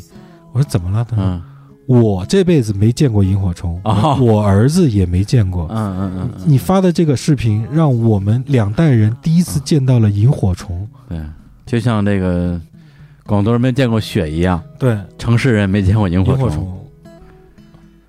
然后他的生活就是这样的。然后最最好玩的是，我之前说过一个一一之前讲过一个嗯最好玩的就是什么？我在当地感觉到了一种生活状态，叫广叫河池时间。什么什么河池嘛，当地一个地方叫河池，啊？河池啊，当地的县城叫河池。我感觉到了一个叫河池时间。嗯河池时间第一个概念是这样的：农农忙时期过去了，插秧插完了，怎么生活？嗯我我拍纪录片的人已经已经就觉得拍无可拍了，我在那儿睡觉，嗯然后巴农把我门推开，说了一句话，说梅儿，起来吃个午饭，接着睡吧。吃个吃的睡，睡的吃啊。对就实在没事儿干，百无聊赖，就是梅儿起来吃个午饭再睡哈、我说好，起来吃午饭，然后起来，然后就嗯然后吃午饭，吃完午饭说干嘛呢？他说实在闲得无聊，要不我们磨豆腐吧？嗯嗯，然后就把黄豆去磨个豆腐，嗯嗯嗯磨出来，不是是拿那个把磨磨完了，然后是那种大磨还是小磨？大磨大磨啊，卤嗯磨出来，然后再卤一下，做成豆花儿。豆花儿啊。今天晚上吃炒豆花儿，OK。然后你就看着自己去弄的东西，嗯晚上再吃，嗯。吃完了，然后，然后这是一天就过去了。嗯嗯。然后那天就是他们隔壁村的一哥们儿说，找你来玩儿，嗯来找你玩儿。嗯呃中午十二点说找你玩儿，那我就起来了。我操，一会儿一会儿哥们儿来玩儿嘛。嗯隔壁村儿他妈五分钟就到了，我啊等等等等等到天都快黑了，啊他还没来。然后我说到底来不来？他说不知道。然后然后要那要不我们就吃晚饭吧？嗯吃了一半儿，那哥们儿推门进来，来了，然后来吃吃一块儿吃吃完了，然后我行，我明白了。嗯然后过了两天又他又说我过来玩儿，又有几个人说今天晚上过来玩，今天过来玩儿。嗯他说那五个小时以后了，啊？十分钟之内开门进来了。就是他们没，他们没有时间观念没有，时间的这个概念。对，你说你过来玩行，你什么时候来都一样，无所谓。无所谓我。今天都在。或者说你今天你那最好没来也无也无所谓。还有那天下暴雨，嗯也是说了要来玩，后来不是他们要演出，说要过来排练，啊排练多重要啊！啊啊。又等了三个小时不来，天上开始打雷下雨了。啊。然后我跟巴农说不可能来了，巴农说确实是下这么大雨，咔一个雷打下来，三个人走进来。了。所以，然后，然后还有就是，就河池时间的概念太牛逼了，就是，然后一个哥们儿开着车，啊。咔开过来说，呃，进城买菜，今天晚上吃好一点，进城买菜，啊！然后咔从村里开到了城里，县城里，县城里啊县城里先开到那哥们儿的那个，那哥们儿是卖汽车的，跑到他的一个店里嗯。坐喝茶啊。吃西瓜，啊。咔咔咔吃西瓜、啊。吃喝茶，嗯。聊了一会儿，然后我觉得所有的人都把买菜这事儿忘了。然后我提了一句说：“嗯不是说要买菜吗？”他说：“哦，对对对，买菜买菜。”然后开着车开着一半，嗯就说：“嗯嗯哎，没油了，去加个油吧。加个油，”然后跑到加油站，一条长龙，嗯堵了十堵了十几辆车，都在等啊等等加油等加油。我说，然后一堵堵了十几分钟，我说第一辆车根本没动，啊我说什么情况？啊然后那哥们儿慢悠悠的，你看我不提他都不着急。啊不着急啊然后他我我提了，他下车去问，跑到加油站，然后慢悠悠的回来说，天上打雷不能加油，很危险。我说那什么时候能加油嗯？那什么时候不打雷就不可以加了呀？那什么时候不打雷呢？不知道呀，等啊。有这些说法吗？北京、上海哪儿有不打雷？不是，但是他们那儿、啊他们那儿的可能加油站就是说啊，天上打雷不啊能加油，会可也可能也有可能加雷加油的时候会有危险。啊，然后，但是关键就是他们的那种态啊，度。对对对对，然后，如果你在北京前面拍三辆车，你就已经快急疯了，你知不是？你要在海风的话，是吧？这这这个喇叭肯定摁疯了。对然后那个那就是等嗯呗，然后大家往桌上一靠，玩手机的玩手机，抽烟的抽烟，天上不打雷了就可以讲哎这，这还真是就是不要着急，还真是两个极端啊。对，海风跟跟跟那个叫什么什么什么池？河池。河池啊，对，就是不要着急。我在那学，就是真的是不要着急。就是，然后他们任何事都不着急，这一点嗯我觉得特牛逼。嗯，嗯然后去河边烧烤，嗯。然后说我们今天去河边，就是任何事都是临时起意。嗯就今天我开着车，然后二哥我带你去山上玩一圈，嗯，开到了河边，说，哎，要不我们在这烧烤吧？那山上就不去了是吧？不去了呀不。去了呀。然后就在河边开始烧烤，嗯然后就跑到一个河边的烧烤的地方，就开始在那租一个炉子，就开始烤。烤的时候说，我们怎么吃呢？嗯，也我们怎么吃呢？烤的时候才开始想啊烤的时候说我们怎么吃呢？啊然后他就他们就去山里啊，捡那个捡那树枝，开始拿刀削，削筷子削成筷子，那就可以啊。真的是服了，永远不着急，永远有解决方法，嗯那太太好玩了。是是是，就是真的是这个什么河水清清好洗手。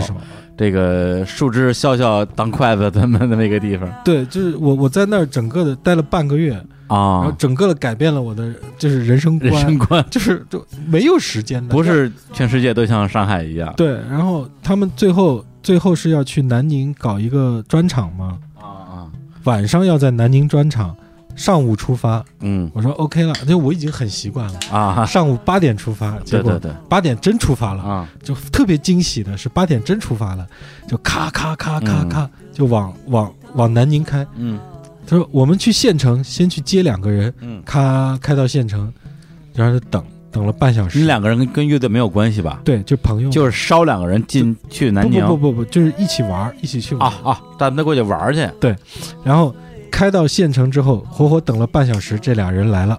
然后我说终于可以出发了，走吧，因为开到南京要四个多小时啊我说你你得走台吧，对啊对对就，时间得预留好啊。嗯，我我比他们都急。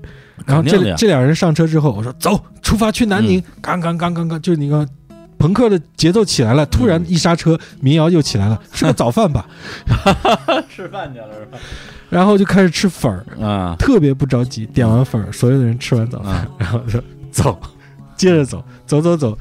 就过了一个大牌子，叫刘三姐的故乡长寿之乡。说啊要不下去玩一会儿啊？不行，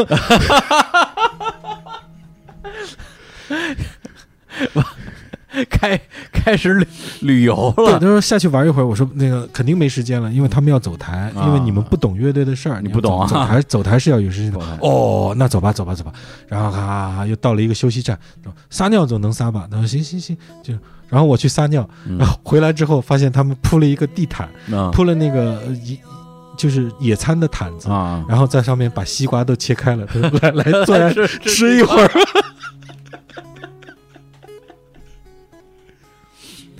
特别好，就完全不着急，我觉得真是特别美好，就河水清清好洗手。嗯嗯嗯，对，因为说这个其实让我觉得说怎么说，哎，那个对对，其实让我觉得说，你说的那个那个装逼一点，就是说，哎，我们生活在大城市的都市人对已经忘记了，或者是已经。不理解，在这个世界上还有另外一种生活方式和生活节奏的存在，对，并不是所有人都像我们一样活着，对。但是从我个人体验来讲的话，刚才梅尔说那个那种田园啊、田园牧歌的生活，其实我第一反应是，我还是怀疑，我会觉得这个这个是真的吗？因为我自己虽然是北京户口，但是我因为是北京的郊区嘛，京郊嘛，嗯，我从小是在农村长大的，嗯。所以所以我过过其实近似于那样的生活，嗯。对，就一个特别小时候寒暑假都在那个村里边待着，就是没事干，每天都没事干，就是家里就做做饭、挑挑水，就去河沟里去挑水，然后自己包括咱们说那个磨米、磨面，对这些小时候都经历过，然后。但但是那种田园牧歌的东西，随着工业化，所有的东西其实是被摧枯拉朽，然后大家其实靠这种，你都别说办农办什么了，就是靠农业完全没法维持当地的嗯当地的经济，或者说这一家人的经济。到最后，他不得不用其他的手段去拉煤呀、去进城打工啊，所有的东西，其实最后被颠覆掉了，就是嗯感觉也是一夜之间的事儿吧。所以，其实我你说的时候，我第一时间就是说啊，他们这种生活 是吧？就是说你安逸也好，什么也好，它真的能够持持续的保持这样一个平衡吗？我我我真的是其实其实其实挺担心的。其实我觉得他们这样的生活方式以及这样的时间概念是建立在他们生活在广西，嗯太富饶了。嗯，北方北方的农民是想象不出南方农民的那种生活状态的，嗯我是觉得，因为很富饶，你嗯种一片水田产的稻子嗯足够一家人吃一年的了，啊，那就够了。对因为其实很多我知道，咱咱不说南方，北方其实有很多的农民吧，就是说说白了就是种的粮食够吃，对，粮食够吃，然后可能卖一点粮食换的钱购买菜的。当然了，前提是你没有什么其他的花大钱的需求嘛。对其实我我我觉得就是他们的这种生活方式挺我我挺提倡的，就是说你在农民这一块儿，先保证自己能吃饱，就是自己在家能种菜，后院能养鸡养猪，嗯。这一切的东西嗯让你温饱能满足嗯。你又生活在广西嘛是，就是很富饶的一个地方，但是你那个叉的生活，半农半叉的那个叉的生活，嗯。就能满足你其他的生活欲望。所以我特别，我觉得巴农生活的，包括他其实农闲时候是嗯。其实生活在广州，嗯。他在广州生活在一个楼的顶楼，他就爬上去把他们家的那个天台嗯，全部种上菜。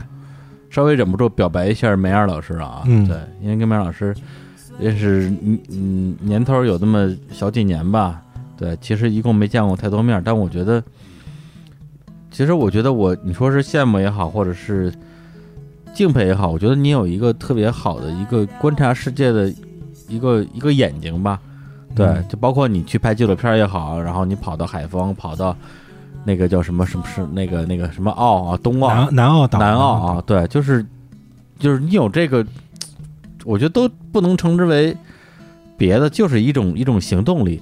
对、嗯。你想到一个地方去看看，就真的去看看，然后嗯。而且在这过程之中，真的是能看到一些你在平时的这种嗯日常的庸常的生活里边看不到的东西。对，包括刚才你提到的，像广西这这个世界，虽然我也自诩去过很多地方，去过很多这个这个啊下过基层啊，对，但是就是至少有很有挺多年没有看到这样的景象，或者是能够触动我的景象的，所以我真的觉得是其实挺羡慕的。包括其实提到广西的音乐，我我之前一拍脑门想到的可能就是最早的，比如说尹吴对，是广西人，然后我之前带过的一些乐队，有一个水晶湖的嗯广西的，然后就是旅行团，嗯，旅行团是广西乐队，但是你听他们的音乐是吧？对对对，跟就不是说音乐不好，就是他跟跟他们的出发的地方其实没有听出有什么样的一个关联来。对再比如说像吴鸿飞，吴鸿飞是柳州人，侗族大哥，对他有他自己的音乐。首先，我是我个人的特别偏爱的一部分，虽然嗯可能绝大部分人可能听了有点费劲，嗯是？吧？幸福大街乐队，但是他这两年搞这个痛夫大歌，我也看过现场，也听过他们的唱片的部分，真的觉得是一个挺牛逼的东西。甚至我在我心目中，广西已经跟侗族连在一起了。嗯，对，就是完全忘了忘了广西是壮族自治区了。你这么一说，包括这首歌，就让我进入到了那个那个那个画面里面。嗯，其实我在广西接触的壮族就是呃巴农他们嗯啊，包括索利，我还进了深山去了索利的家，嗯就是去吃他们家就是四个大条凳当中围一个火火炉，嗯，然后在那直接炒菜，直接你就坐在大条凳上吃，然后哎把自己拿家酿的包谷酒出来，嗯那天我全喝大了。自己家酿的包谷酒出来喝，那个状态那是壮族的状态。但是嗯。他们，我在广西接触过另外一个民族叫瑶族，啊啊，瑶族，但是他那个瑶族又很奇怪，不是我们概念上的瑶族，他那个瑶族是一支分支，叫白裤瑶，啊，穿的白裤子，所以叫白裤瑶。叫白白裤子的白裤啊，对，白裤瑶，那个民族我赶一次有一次赶集，嗯。就去那个赶集，彻底领略了白裤瑶的民族状态。就是你去那个集，开着车进那个集的瞬间，就闻到了一股扑鼻的酒气，所以这是一个酒酒市吗？不是酒市，就是一个赶集。啊你进去之后就扑鼻的酒味儿，然后啊看到路边倒的各种瑶族的人已经喝大了，躺躺在路边，不是，然后赶赶，他们是怎么是喝多了来的，还就是是他们全部住现场喝多了？全部住在山里。啊。赶集就是一个大事儿，然后全家人坐着一辆摩托车，接着全家六个人坐着一辆摩托车，啊。叨叨叨叨叨叨开到这个集市上。啊。女人开始把自己山上的那打的鸟、打啊。打的野味，或者是山上的一些山珍嗯。摆出来卖，或者自己织的布、啊。土布在集市上卖。啊，男人唯一干的事儿就是去喝大酒，不是，我一直以为赶集是一个买买买的一个事儿。对，然后女人是干这个事儿，啊。然后他们去卖了之后就啊。换一些生活必需品，接着上山。男人就是一堆男人 骑着摩就喝来骑着摩托车下山，然后嗯。到了那个集市上，点一大盆辣椒炒肉，这么的一大盆辣椒炒肉，啊。然后十个男人坐在一起就开始喝。喝啊。早上六点多就已经下山了，然后开始喝，一直喝到我我们去的时候是中午，啊，已经有人躺在路哎边了，呀，喝倒一片了。喝倒一片，然后，然后那个女人收起了市集的所有的东西之后，啊。打着伞啊，帮男人遮着太阳，站在那儿等男人醒过来，啊，然后骑着摩托车再上山。还不如说把他把他把他赶紧对。抽抽抽醒。对，然后因为醒、完全醒不过来啊就等着他醒过来，然后再骑着摩托车带着全家人回去。然后当地是说这是中国最后的印第安人的部落，真的状态特别像，是是是是，全都在山里，就是一个一个的部落。嗯。最大的事儿就是婚丧嫁娶，嗯，嗯不是真的，真的，我我我插一句，就是今天这个这个这个节目让我纠正了我很多的一些，我觉得可以成为偏见了，因为我嗯。这、至少最近十年几乎没在国内玩过，走一走是吧？对，就在国内我基本上就是上海、杭州、广州大城市、大深圳，嗯就去那儿办点事儿吧，就是不太想在国内玩了，因为我觉得国内，呃，可能哪儿都是那个鸟样儿，或者说民风并不淳朴，嗯到哪儿都有被坑的风险，嗯可能去国外玩怎么说？呃，奇观异景更多一点儿，对对对或者怎么样？对，其实就是文化差异更大一点。对对对对对，但是像今天你说的这些景象，我真的肯定是非常希望能够亲身去去去经历的。对，对，至至至至少去一下河池的机场吧。是是河河池的机场在一个半山腰上，啊，这是我见过世界上最美的机场。嗯太阳正好落山的时候，嗯我去了那个机场，嗯然后在半山腰上开上山，半山腰上挖了一大片地，作为嗯机场，一辆小飞机咵降落在山上，不是远远是夕阳。所以他那个是就是正经的民航客机是吗？对，啊，但是小机场只只飞两个地方，啊只飞重庆和海口吧。哦，然后那个特小的一个机场，然后就那个停机坪就在半山腰，你可以就站在旁边看着那停机坪，飞机降下来，远处就是山嘛，嗯，远处是一片小山，然后夕阳照下来。你是坐过那飞机还是专门去的机场啊？我去那个机场坐飞机去重庆，哦哦，然后哦。特别幸运，我觉得两个机场，就是啊。贵州有一个和、啊。和河池两个机场，嗯中国最美的两个机场，都在小山，然后飞机降下来，嗯然后飞机晚点了。啊。然后天就黑了嘛，天就黑了，然后我就安检已经过了，我打火机没有了，然后机场的那个厂长 出来跟保安说给他一个打火机，啊。然后别的机场是有一个大喇叭在那儿报、啊。说，呃，您所坐乘坐的某某某某航班延误了，请您稍安勿躁。嗯。他们是机场厂长自己出来说啊，那个航班延误了，大家坐下啊，不不要着急。嗯。然后我说我打火机没有了，那个保安你过来给他一个打火机，不要着急，外面可以看看星星。嗯，我就出去看星星，哇，满天的星星，就是你在那儿延误是啊最幸福的事儿。为了去趟那个机场，都应该去趟重庆，对。对，从重庆飞过去。对，飞到河池，行。就中国联航嘛，就是那个廉价航空公司。行行行，那回头我我到了河池，我我就靠你了啊！你到河池，给我你可以介绍一些当当当当地的帮派。你去找嗯。巴农啊，或者找他找找所有的好朋友，嗯。他们特别特别好，真的嗯特别嗯。特别好。啊，今天其实刚才我们第一期节目聊了很多啊，我把烟放下，聊了很多，就是我自己也很熟悉的音乐人跟乐队吧，也就说了很多故事。后来我们第一期节目录完之后，我还跟那边老师说，我说第二期会是不是顶不上去了是吧对对，聊不下去了呀，高开低走啊，没得聊啊。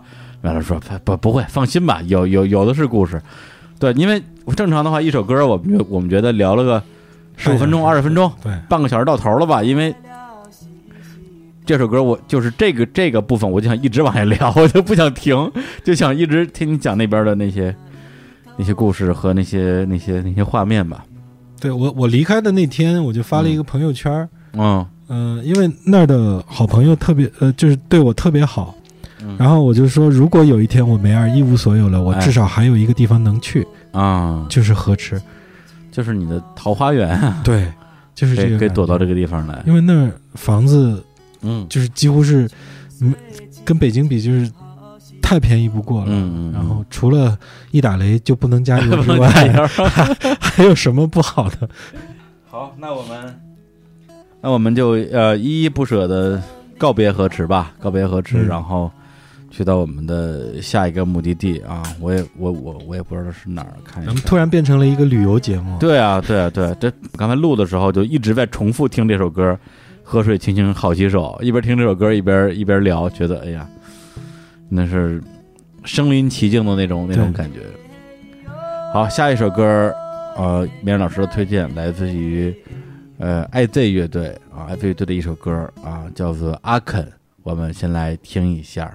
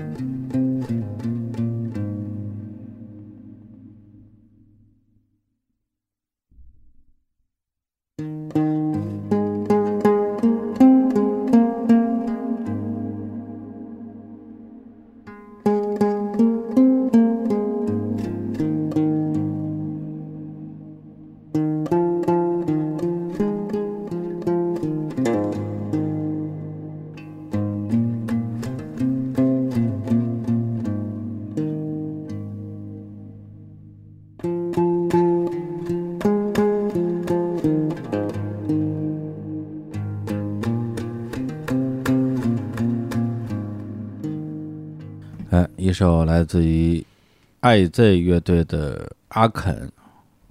爱 Z 乐队他本身那个他们那个就算主主创主唱马马莫尔，他是哈萨克族的是吧？哈萨克族的嗯。一个乐手吧，嗯，嗯但是他这是他一个那这张专辑叫《星空》，嗯。是他比较传统的一张专辑，就是他还是用冬不拉弹，像他现在是一个实验乐手，他后来一个人看看不得搞了多少个乐队对，他用贝斯弹实验音乐的。对对对我还是喜欢这首歌，我就是想问，就是你有没有啊，听过有人用这种方式弹冬不拉？反正我觉得对冬不拉这个乐器之前的印象还是一个民族特别民族、特别民族的民族乐器，就是而且大家在弹的时候会很强化它的这种民族乐器的属性，对，一定要弹的像个民族乐器。然后右手特别快，当当当当当当当当当当然后大家大家就说。对对对大，家看，一个马背上的民族就是这样的。跟那个跟那个马头琴似的。对，对，不过有几年那个叫张全刚刚去那个云南那边的时候，当时小锁去世嘛，然后当时出张专辑《远行》嘛那张，嗯，里边好多歌都是拿那个冬不拉弹的。对，对其实当年树村，包括北京的一群乐手的冬不拉师傅，嗯，都是马木尔。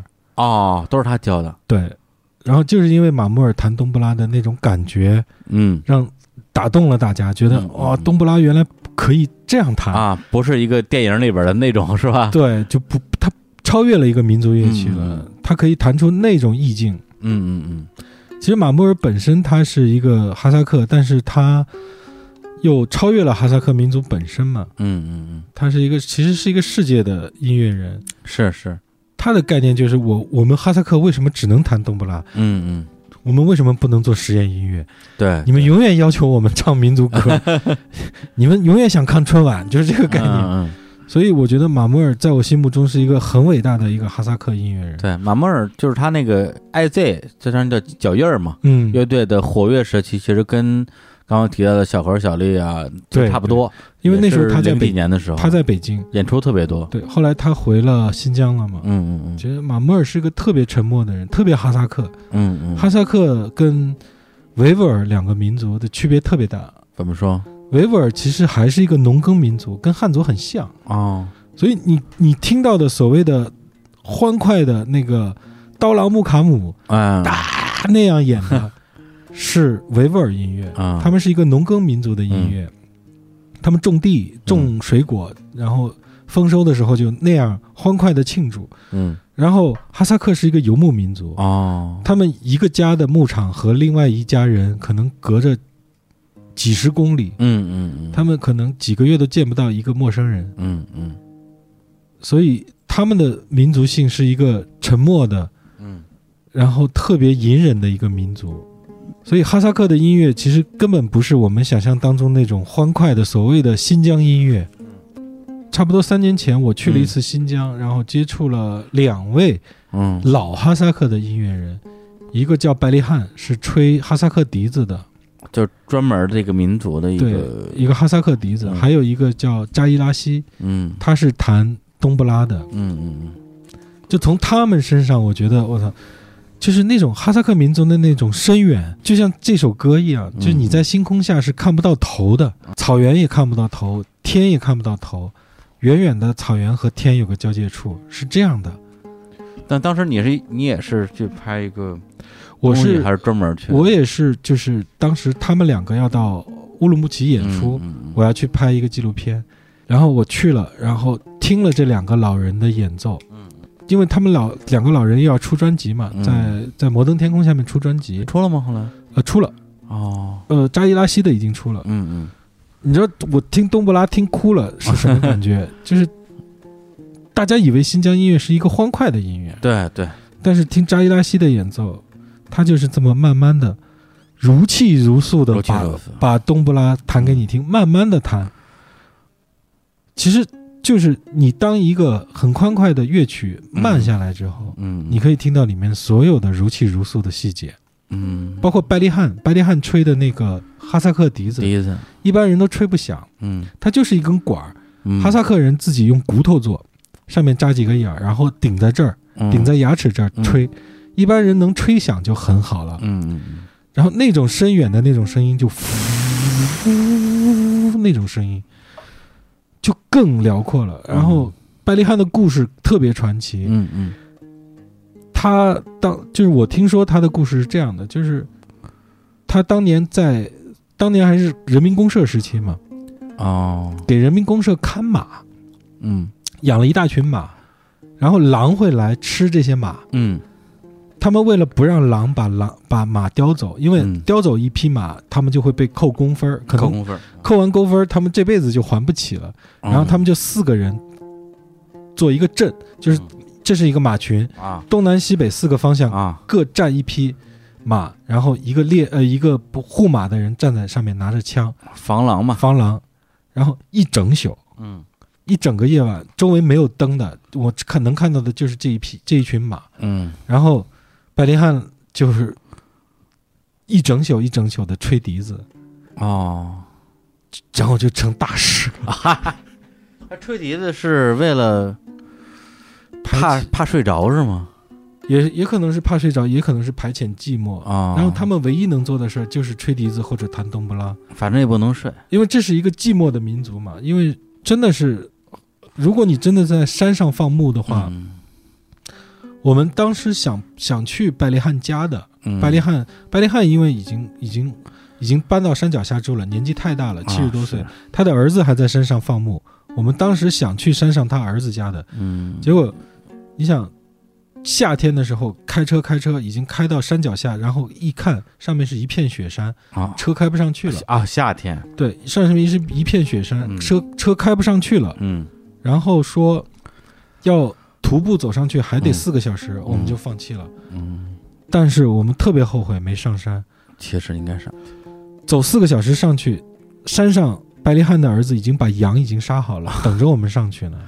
我觉得不光是不光是羊的问题吧，就是你花这四个小时，一定能看到一些对，对但但你想象不到的。但是我们没有做任何的准备，因为你到山上是衣服是吗？尽管是夏天，你到啊山上一定是要穿大衣、军大衣的、棉的。雪，然后我们就就是爬雪山嘛。我们都是汗衫短裤就上去了。那当然。后来觉得不行，那地儿在新疆什么地方？就在乌鲁木旁乌鲁木齐旁边的南山的牧场嘛，哦，就在山上，但是其实很近。嗯，但是呢，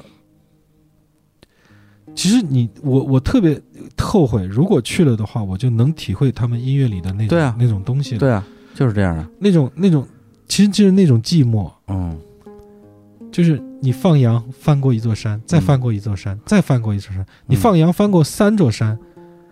终于看看到了隔壁家的牧场，嗯。隔壁家也是一个翻过三座山的一个小孩儿，嗯。翻过三座山，嗯。然后你见到他，你也不知道说什么。嗯。张伟伟曾经去过嘛？他在、哦。他在百利汉家就是放羊，嗯，翻过三座山，终于见到了一个小孩那小孩用了四天的时间，鼓足勇气跟他说一句话：“嗯你是地质队的吗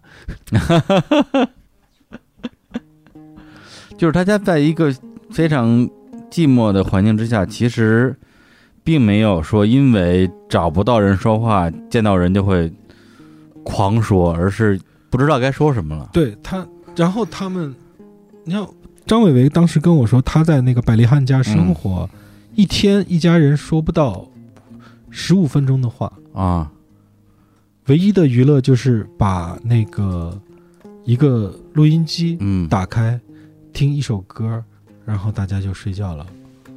就是家人对他们这个也不太说话，这就已经习惯了沉默的一个民族，嗯。唯一的欢乐就是可能你们家娶媳妇儿，或者就是有喜事的时候，大家一起造一下。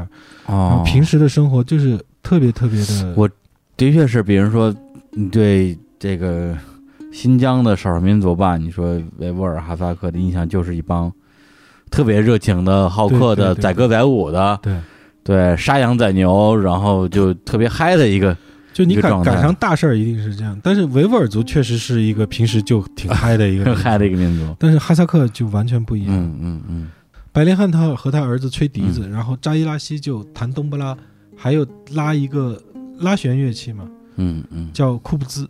嗯嗯嗯，如泣如诉，就四个字，真是如泣如诉。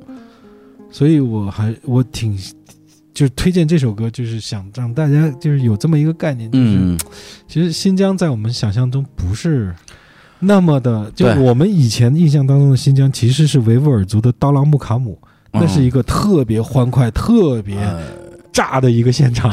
我去新疆也见了刀郎木卡姆的人，嗯那是真的是高亢嘹亮，我就把我所有的情绪都发泄在这个音乐里。嗯，就是往死里造的那种感觉。但是哈萨克就完全嗯，收着的一个一个，就是至少你你接触到的这这对对个部分吧。就完全收着的这么一个、一个状态，我觉得特别好，我特别喜欢。哎，那你你跟马摩尔本人之前有什么？就是我跟马莫尔一起吃过饭，但是马莫尔就特别哈萨克。啊、也不说话是吗？不说话，我跟马莫尔那次就我在新疆有一次，呃，就正好我跟他两个人一都在新疆。起一起去吃午饭，嗯。一人一个拉面，嗯。然后就坐在那儿，他服务员嗯。两个拉面，嗯。然后点完了就开始吃，然后他吃。啊，也不说话，整个过程一句话都没说，嗯，而他也不会觉得说不说话这个事儿有什么尴尬，尴尬或者失礼的。他不觉得不舒服。嗯我一开始觉得不舒服，后来我总想啊，两个人面对面吃饭，总得说些什么。找找话。就是你看，我们都哎，能说那么多话，对对对，他也不说话，嗯他说吃啊，吃吃完的时候，走吧。对，咱们这个怎么说？这个这个这个这个下期节目感觉就是一个一个旅行节目啊。对，就是对，从从从北京从北京朋克出发，然后到了这海丰，然后到了这个广西的这个哎叫什么又忘了河池，河池对广西是这么呃，广东是河呃海丰是这么的热闹，啊然后到了河池又是这么的悠闲，悠闲然后到了新疆，这哈萨克又是这么的怎么说嗯。沉默和。也不能说是孤僻吧，嗯。就是沉默和空旷辽远，空旷辽远的一种感觉。好，那我们我们还有最后一首歌，对，嗯，最后一首歌呢，终于要录完了，哎，但但是但是我刚才想了想啊，因为还是那个问题，因为我们相当于是两两一期拆两期嘛，所以放完最后一首歌之后，我们肯定是先先聊嘛，嗯，聊完之后，最后要不要再加一首，咱们再说。咱们先先放你的这第十首歌，好，对，第十首歌呢，就是本来梅尔老师准备的是是一首这个这个非常著名的后摇乐队天爆天空大爆炸乐队的一首歌，然后我说为什么放这个？他说这个后摇啊，因为我们现在不是是吧我？们已经是一支后摇乐队了，对啊，顶马顶马也没了，嗯然后我们的这个大家现在走了一个叫反狗啊，嗯。哎，英文怎么说？什么？，Anti Dogs，对，因为大家如果是在网易云或者什么地方搜的话，会搜到两个叫反狗的乐队啊，就是反是正反的反，狗就是那个狗，一只对狗的狗，一只狗的狗，然后会有两个反狗，有一个带英文的，那个是他们安 Anti Dogs，那个是他们那个队儿。对，还有一个叫反狗的，好像是一说唱啊，是一个特别牛逼的海风化的说唱，海风说唱，我也震惊了。五条人的故乡我第一次搜反狗，听到了那个乐队，我还嗯仔细听了一下。本来想想搜自己，就搜到另外一支乐队，对对对，我觉得挺牛逼的。对，，然后我就说，那你放什么天豹啊？直接放反狗不就完了吗？可以可以。然后梅尔老师非常羞涩的就答应了，说行。那我们就来放一首来自于啊由这个梅尔老师弹贝斯啊，同时担任主创的反狗乐队的一首歌，叫做《黑暗的现实》。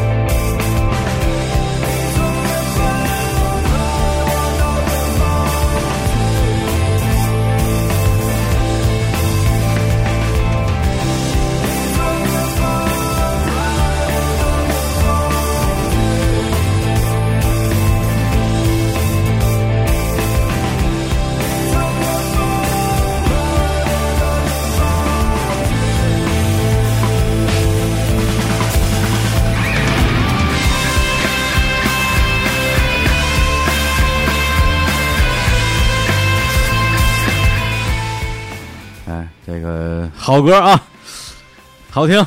你是非常虚伪的。对，刚才李老师去撒撒尿去了，根本没听这首歌。回来之后就开始转。那当然，两期节目不能白录啊。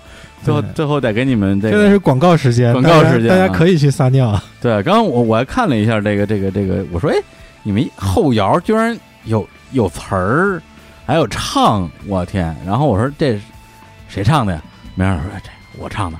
我说这也听不出来是你唱的呀，这个修过了，修过了，啊，修过花了钱修过了。对，终于那个什么圆圆上了你当当主唱的梦想。哎，其实原来没这个梦，也特别不习惯，嗯，因为每次演出贝斯站在中间，所有的场地都贝斯都在侧面，啊都在侧面，然后贝斯在中间就得拉好长一根线，嗯，场地也觉得特别烦，你站啊中间干嘛？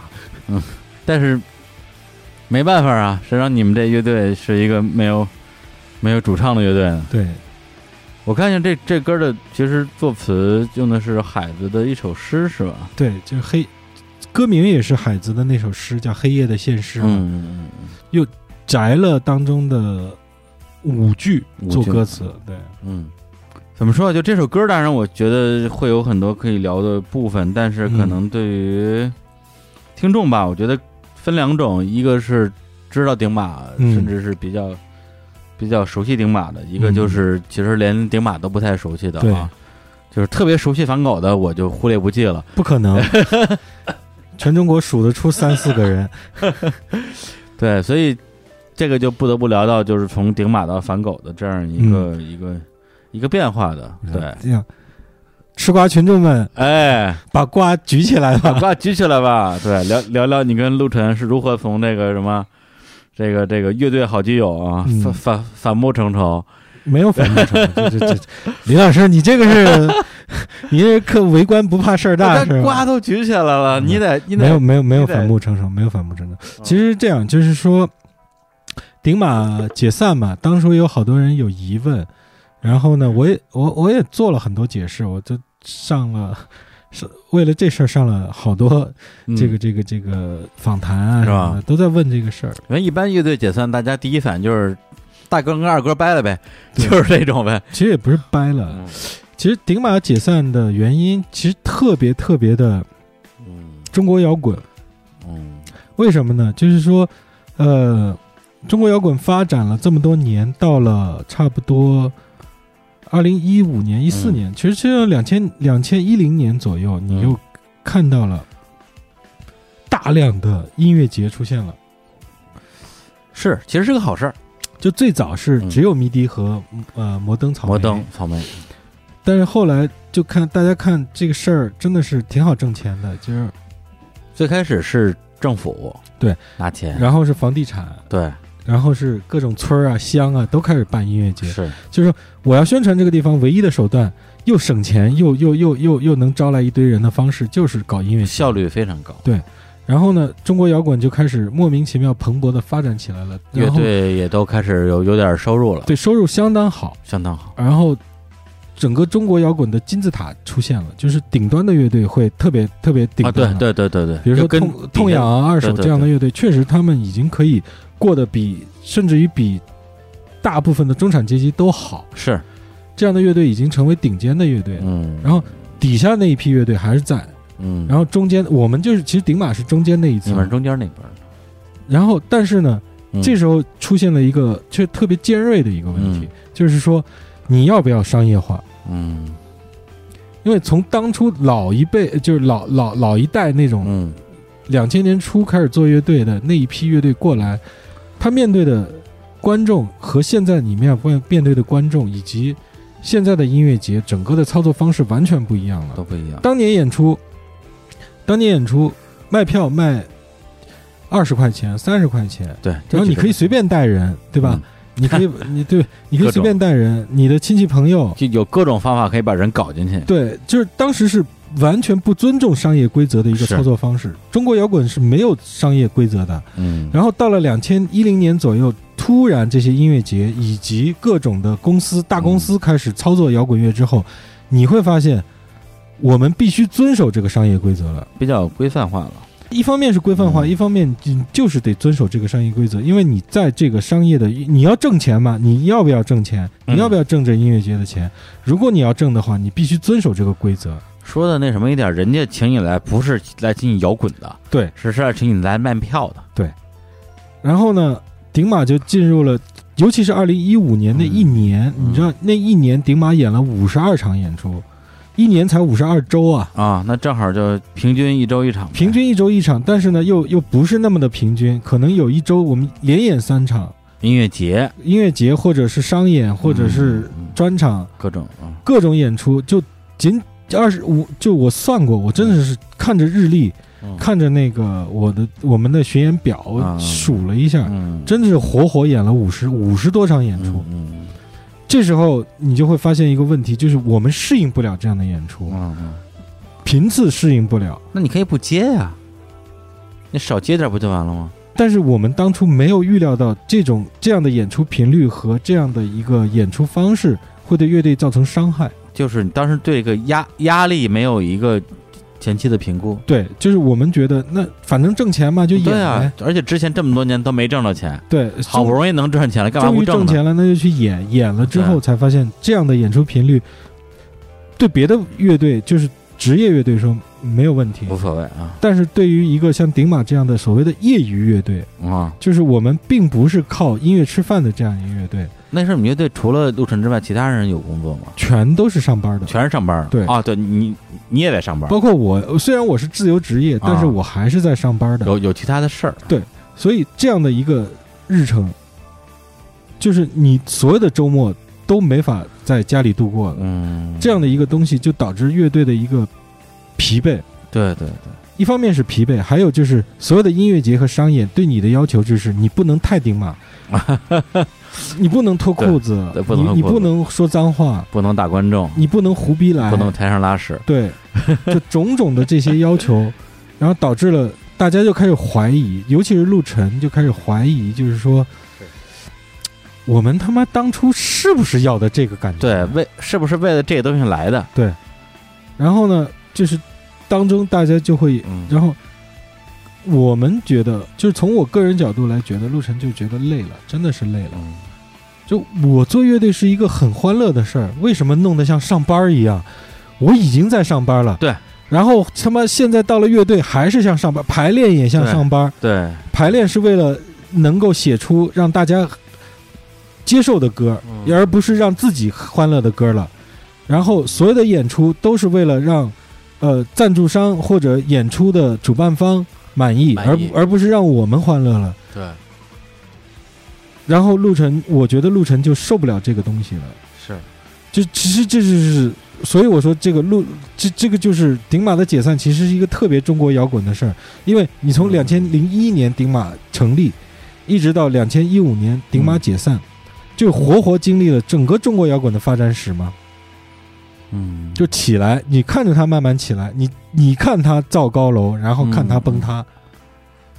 对，因为这个怎么说呀？从我的角度，我觉得它有两个解读的角度。第一个是说，因为我自己个人是非常的推崇所谓的专业化跟职业化的一个人，我觉得就是你干什么就得对像样儿。我我我也对对你不同意这一点能说我以任何的理由借口去逃避专业这件事情。对比如说你做乐队，嗯，是这是你的职业，对那么你演音乐节，我不管你是全职还是兼职，既然你来了，你就得表现的像一个职业的对职业的，艺人一样。遵从这个规则，否则的话，特别是契约精神吧。嗯如果你说啊，我不行，我就摇滚，我就要脱裤子，嗯那咱们可以，你可以别来，对，对，但你不能说你答应了之后，你还是要脱裤子。咱们就拿这举例子，是但是但是你要换换过来，就刚才你说那个角度，我觉得也能够也能够从你们的这个乐队的一个一个最初的发心角度来考虑，就是说我当然可以选择成为一个职业的专业的这种演出型的乐队，但是这个东西是我想要的吗？如果不是的话，我是不是可以选择放弃？对，对所以其实是这样的，所以就通过二零一五年这种种的冲突嗯，和挣扎，然后陆晨选择了就，那我就不干了嘛。不干了其实我特别特别理解和尊重他，我觉得他的选择是对的。因为他嗯，对于乐队的一个期待和一个一个呃呃乐队的期待，或者说我做乐队的一个心态，大部分百分之九十还是说我们是在玩乐队，嗯，而不是在做乐队。对，我觉得这是对的。他认为什么是本质。对，如果你们一开始就是一个就是以成名成腕赚大钱为目标的一个乐队，那你们相当于是终于是吧扬眉吐气赚到钱了。对，但但但不是这样的，对，就并不是这样的。其实是这样，就是说当初我们成立的初衷不是这个，但是慢慢的、慢慢的，我们做的所有的音乐和歌曲，让我们到了这个范儿上了，对，到了这个地步，到了这儿了，到了这儿了，但是你真的无法适应这个地步。我说从一四年到一五年嗯这段时间，就是嗯音乐节上挣钱、嗯没问题，都去干，然后干到最后就发现太伤害乐队了。嗯结果伤害到最后就是伤害到，就是大家已经，尤其是陆晨嗯没有心气去干这个事情了。那其实后悔也来不及了，因为早知道当初不接这些演出又怎么样？其实大家根本不靠这个东西挣钱。对，本本身大家你们也算是这个半农半 X 嘛，你们的工作就是那个我半上。班半半乐队嘛。对，半班儿半乐队嘛，对，上班赚钱，乐队就是为了高兴。对，结果最后这事儿倒过来之后，大家反而有点儿原来是觉得哦，我上班之外还有一块挺挺额外的收入，挺好的，就是嗯不是你说这个怎么说呀？我也不知道该该不该现在说。其实因为做电台嘛，也其实也这个状态。我之前一直在上班，然后对。我来讲，班儿就是一个能够让我生活无忧的一个状态，嗯然后一个一个一个基础吧。电台就是一个让我能够得到无限快乐的这么一个一个事儿。没错。其实我们对。顶顶马做音乐也是这个对。状态。对。对。对。然后我最近，而且我对。我做电台这个事情，真的是这五年时间从来没有一天产生过怀疑，说我这个电台做下来，它是不是我要那个样子？虽然嗯这五年期间，电台的状态、内容，还有我自己也有很多很多的变化和不一样吧，听众其实也能感觉到，但是我没有怀疑过这个事情。当然，我前段时间真的是深夜里突然觉得说，我操，就因为我对节目未来也有很多新的想法吧，这嗯想法本身也让我觉得很牛逼啊，很兴奋，各种这个那个，但是我也会突然给自己扎一针，说我操，你不会做到某一天突然开始怀疑你做这个事儿的本质了吧？如果到那一天的话，会不会连电台都不想做了？因为我之前不止一次在节目里也说过，我就是喜欢做电台，我要做一辈子，嗯就是说的时候特别相信这个事情的。对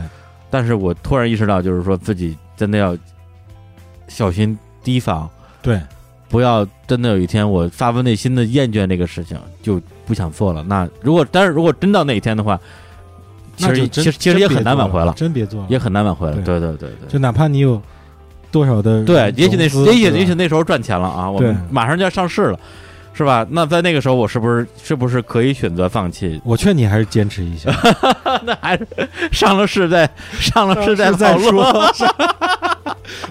特别是你说的对呀、哎呀，过来人啊！对我，我听你的，嗯。哎，其实我觉得，我我我我说一句心里话嗯啊，就是说，你啊啊，我我说一句心里话，嗯就是顶马之所以觉得厌倦和困惑，嗯就是因为演出费还没有达到 让我们彻底职业化的地步。啊，明白了，明白了。你还得上班，对，你还得疲惫的奔波于上班和职业艺人之间。然后，如果有一天钱足够让你砸晕你，让你放弃所有嗯做乐队的初衷，你干不干？我就是，我就是一直在怀疑这一点。就是我们、哦，我们问所有的摇滚乐手，你当初初衷是所谓的对吧？我们是玩乐队，我们要把摇滚精神体现出。来但是有一天，一笔资本砸过来，嗯砸到你，让你说，你再也不能唱那些嗯，你之前流氓歌曲，流氓或者说像刀子一样、像一把刀子一样像把的歌了刀子一，样，嗯那你怎么办？嗯，你是真的就放弃了，还是也就顺从了？还是你坚持？我觉得在当今的这个这个语境之下，我觉得极少人会好意思承认自己会顺从吧？嗯，对啊，因为因为现在你看到的大量都是他他其实顺从了，对。但是还在说对，他老子老子最摇滚我根本不是为了钱，啊！对对对，我是在利用他们呢。对，所以这个这个就嗯。这这这个悖论就很可笑，所以所以很多人问我说顶马为什么解散？我说就是他妈的我们没法商业化，嗯嗯，我们都上班，所以就是今天我跟哎。李老师就是说真心话嘛，就是说我我我我觉得就是这个问题，就是说要商业不商业，要嗯。要业余又不业余，嗯。造成的尴尬境地，让大家都很不舒服，是，索性就算了吧，别做了。而且我觉得作为听众来讲，比较遗憾的就是说，就是整个这个这个过程对你乐队产生产生了一个不可逆的伤害。对，因为它不是说，哎，我松一松，紧一紧，压力大了，我减减压，我们今年演五十场，明年一场不演了，乐队继续做，而是直接就就没了嘛。这个真的是，我跟你说，听众才不会考虑呢，他们就希望你多演，你最好他妈天天在上海有专场。真解散了，他们会说：“哎呀，为什么顶马解散了？嗯，我的青春啊，我的回忆、啊，我的青春啊我我的一切都没有了。”然后，然后，然后跳出来骂反狗，就你有人骂你们吗？有啊？他就是说，你们为什么不接着做顶马？嗯，你们为什么不换个主唱做顶马？我操！我们换个主唱也是你骂，你信吗？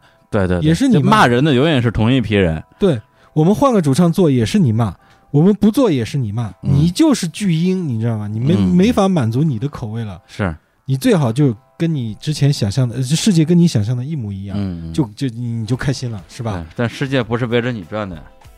然后你唯一的解决方式就是我上网骂骂你两句，嗯那又怎样呢？嗯然后反狗做到现在，我觉得这是我做到现在一个，其实对我来说也是个解脱，就是真的没有顶马那么忙了。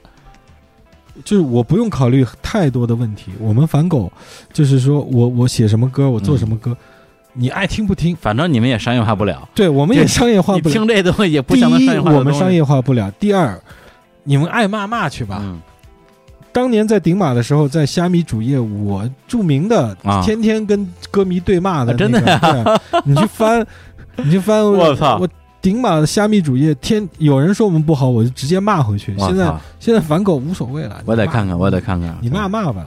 因为我现在真是不能说每天吧，就经常要按耐住跟那个某些个别的电台的听众对骂的冲动。确实是这样，就是因为好多人他是站在自己的角度去去骂你，然后，你又你，然后你跟他说不通说不通这个道理，是。然后你说，然后你跟他说，来，你站在我的角度看看这个世界呢？他说不可能，不可能，不存在。我为什么要站在你的角度看世界？我就站在我的角度看世界，你们就是傻逼。他说行行行，我傻逼，嗯。好吧，就就就就就最后就变成这个这个样子了。嗯，这个这个这个这个这个鸟样，所以，而且，所以我觉得我现在做反狗挺轻松的。我们做的差，做的不好，嗯就是好多确实是有 歌有很多问题，但是嗯，我觉得没问题啊。就是我们的问题在于我们自己去看这个问题，而不是在于观众怎么看。当年顶马是已经很多时候去考虑别人怎么看了，嗯我觉得这样也是不对的。所以我，所以我再说一遍，就是陆晨的离开，我嗯特别特别的尊重他。是。然后同时，我觉得从我角度来讲的话，我也特别能够能够想象，也能够理解，就是说反狗在创作，咱们不说外界怎么骂，这是我觉得再再再说了，就是在创作上会遇到的所有的阵痛吧。对，因为乐队相当于是除了除了乐队主唱离开之外，其他的成员还都是对对。都都就就就就等于是主唱走了，剩下的人再组了一个后摇乐队。对，但是你在这个过程之中一定会遇到一些，我觉得可能是始料未及的一些创作上的，你可以说是困难，也可以说是一些需要重新去调和的部分。嗯，对，包括我自己也五年时间做过两个电台嘛，从嗯。第一个电台到第二个电台之间，会发生很多让我自己觉得真的是没有想到的一些一些难处吧，就是包括节目怎么做才才像是我想要的那个样子和大家想要的那个样子，对，包括。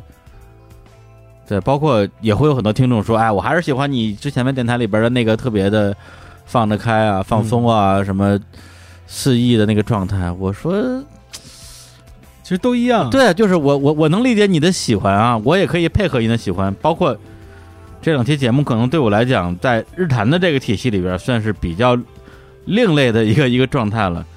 对，但是什么样的东西才是才是能够满足所有人的呢？其实我也不知道。对，其实都一样。对就是到顶马的后期，其实就是在朋克时期，我们一直脱裤子啊什么的，就是一当年成名全靠这个。哎，但是到了后期，我们已经出了朋克之后，已经出了两张专辑了，但是在现场，嗯，所有人来看演出，期待的还是陆晨脱裤子。嗯，这一点对我们，其实对乐队来说，真的是我操，就就觉得特特 就特别特别的，就是你你，其实他们关注的并不是音乐本身，或者说你歌词想表达什么，他们有一部分观众啊，就是来看你脱裤子的，然后一脱裤子就拿起手机拍，嗯。拍完了回去发一朋友圈，哎发一微博说，陆晨的屌，你看，你看他们又脱了，哎呀，操，这次算捞着了。嗯，就是对，其实就像有一天，就前一阵子闹得特别凶的，就是那个二手玫瑰翻唱大地那个事儿啊，那个事儿啊，那个事儿，朋友圈一直在各种对，就是朋呃，二手玫瑰翻唱大地是用自己的方式翻唱，对，那那些不接受的观众，他们有错吗？我觉得没有错，二手玫瑰也没有错，嗯，只是两帮没错的人 站在各自的立场上去看对方，那肯定是对方永远是错的。就像来看顶马的人嗯没有看到陆晨脱裤子，他就觉得我这一百块钱白花了。对，觉得被被欺骗了感情，对，但是我觉得，比如说就像，就像陆晨脱裤子，或者说大家希望我在节目里边表现出我的某一面一样，我不是说我不能脱这个裤子，对我也不是说我不能表现出这个东西，但是我一定要这样吗？对我一定要非如此不可吗？这会有这种这种自我自我怀疑吧？李叔坚持住，不要解散，等到公司上市，对哎，坚持到公司上市，然后我跟你一起呃、靠你的退休金生活，行行行，我养你啊！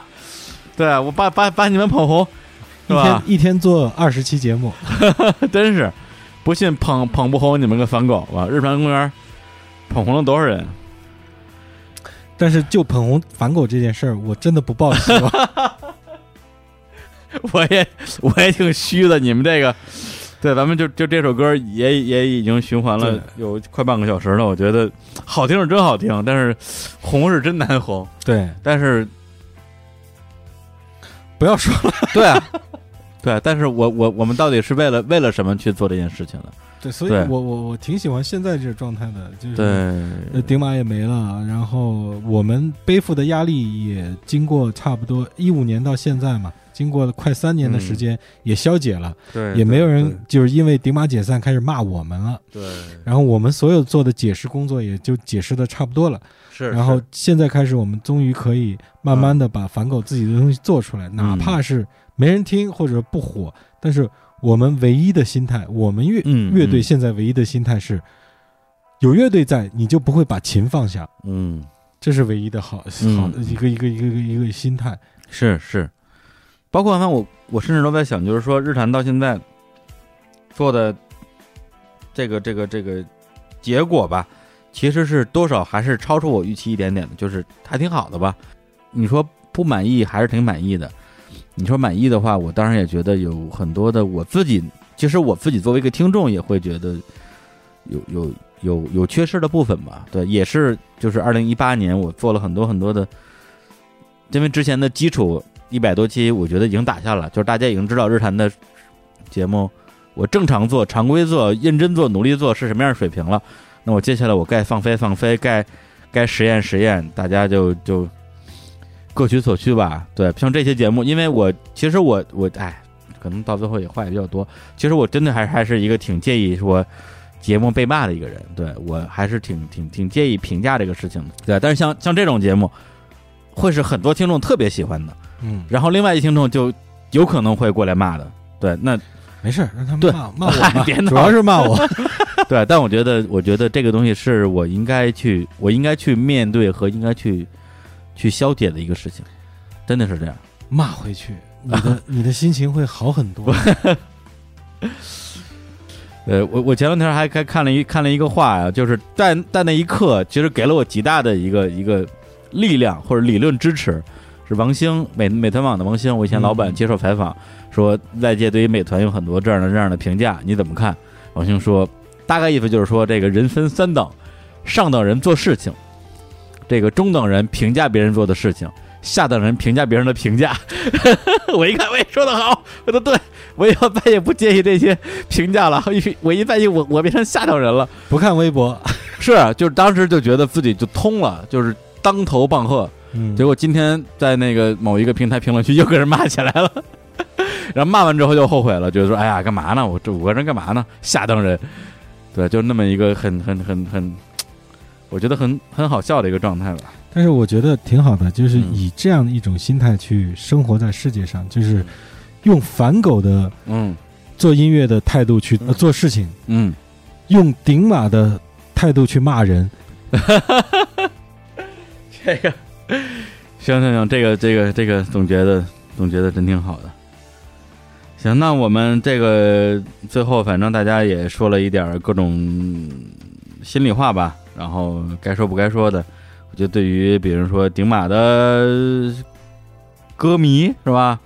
对于日坛的听众，特别是一些从大内跟过的老老老听众吧，大家也不知道会有何感想，然后无所谓吧。对，就是至少在这一刻我是无所谓的。回头我骂你们的时候，咱再说啊。骂的时候叫上我，对啊，谁敢骂我？真是。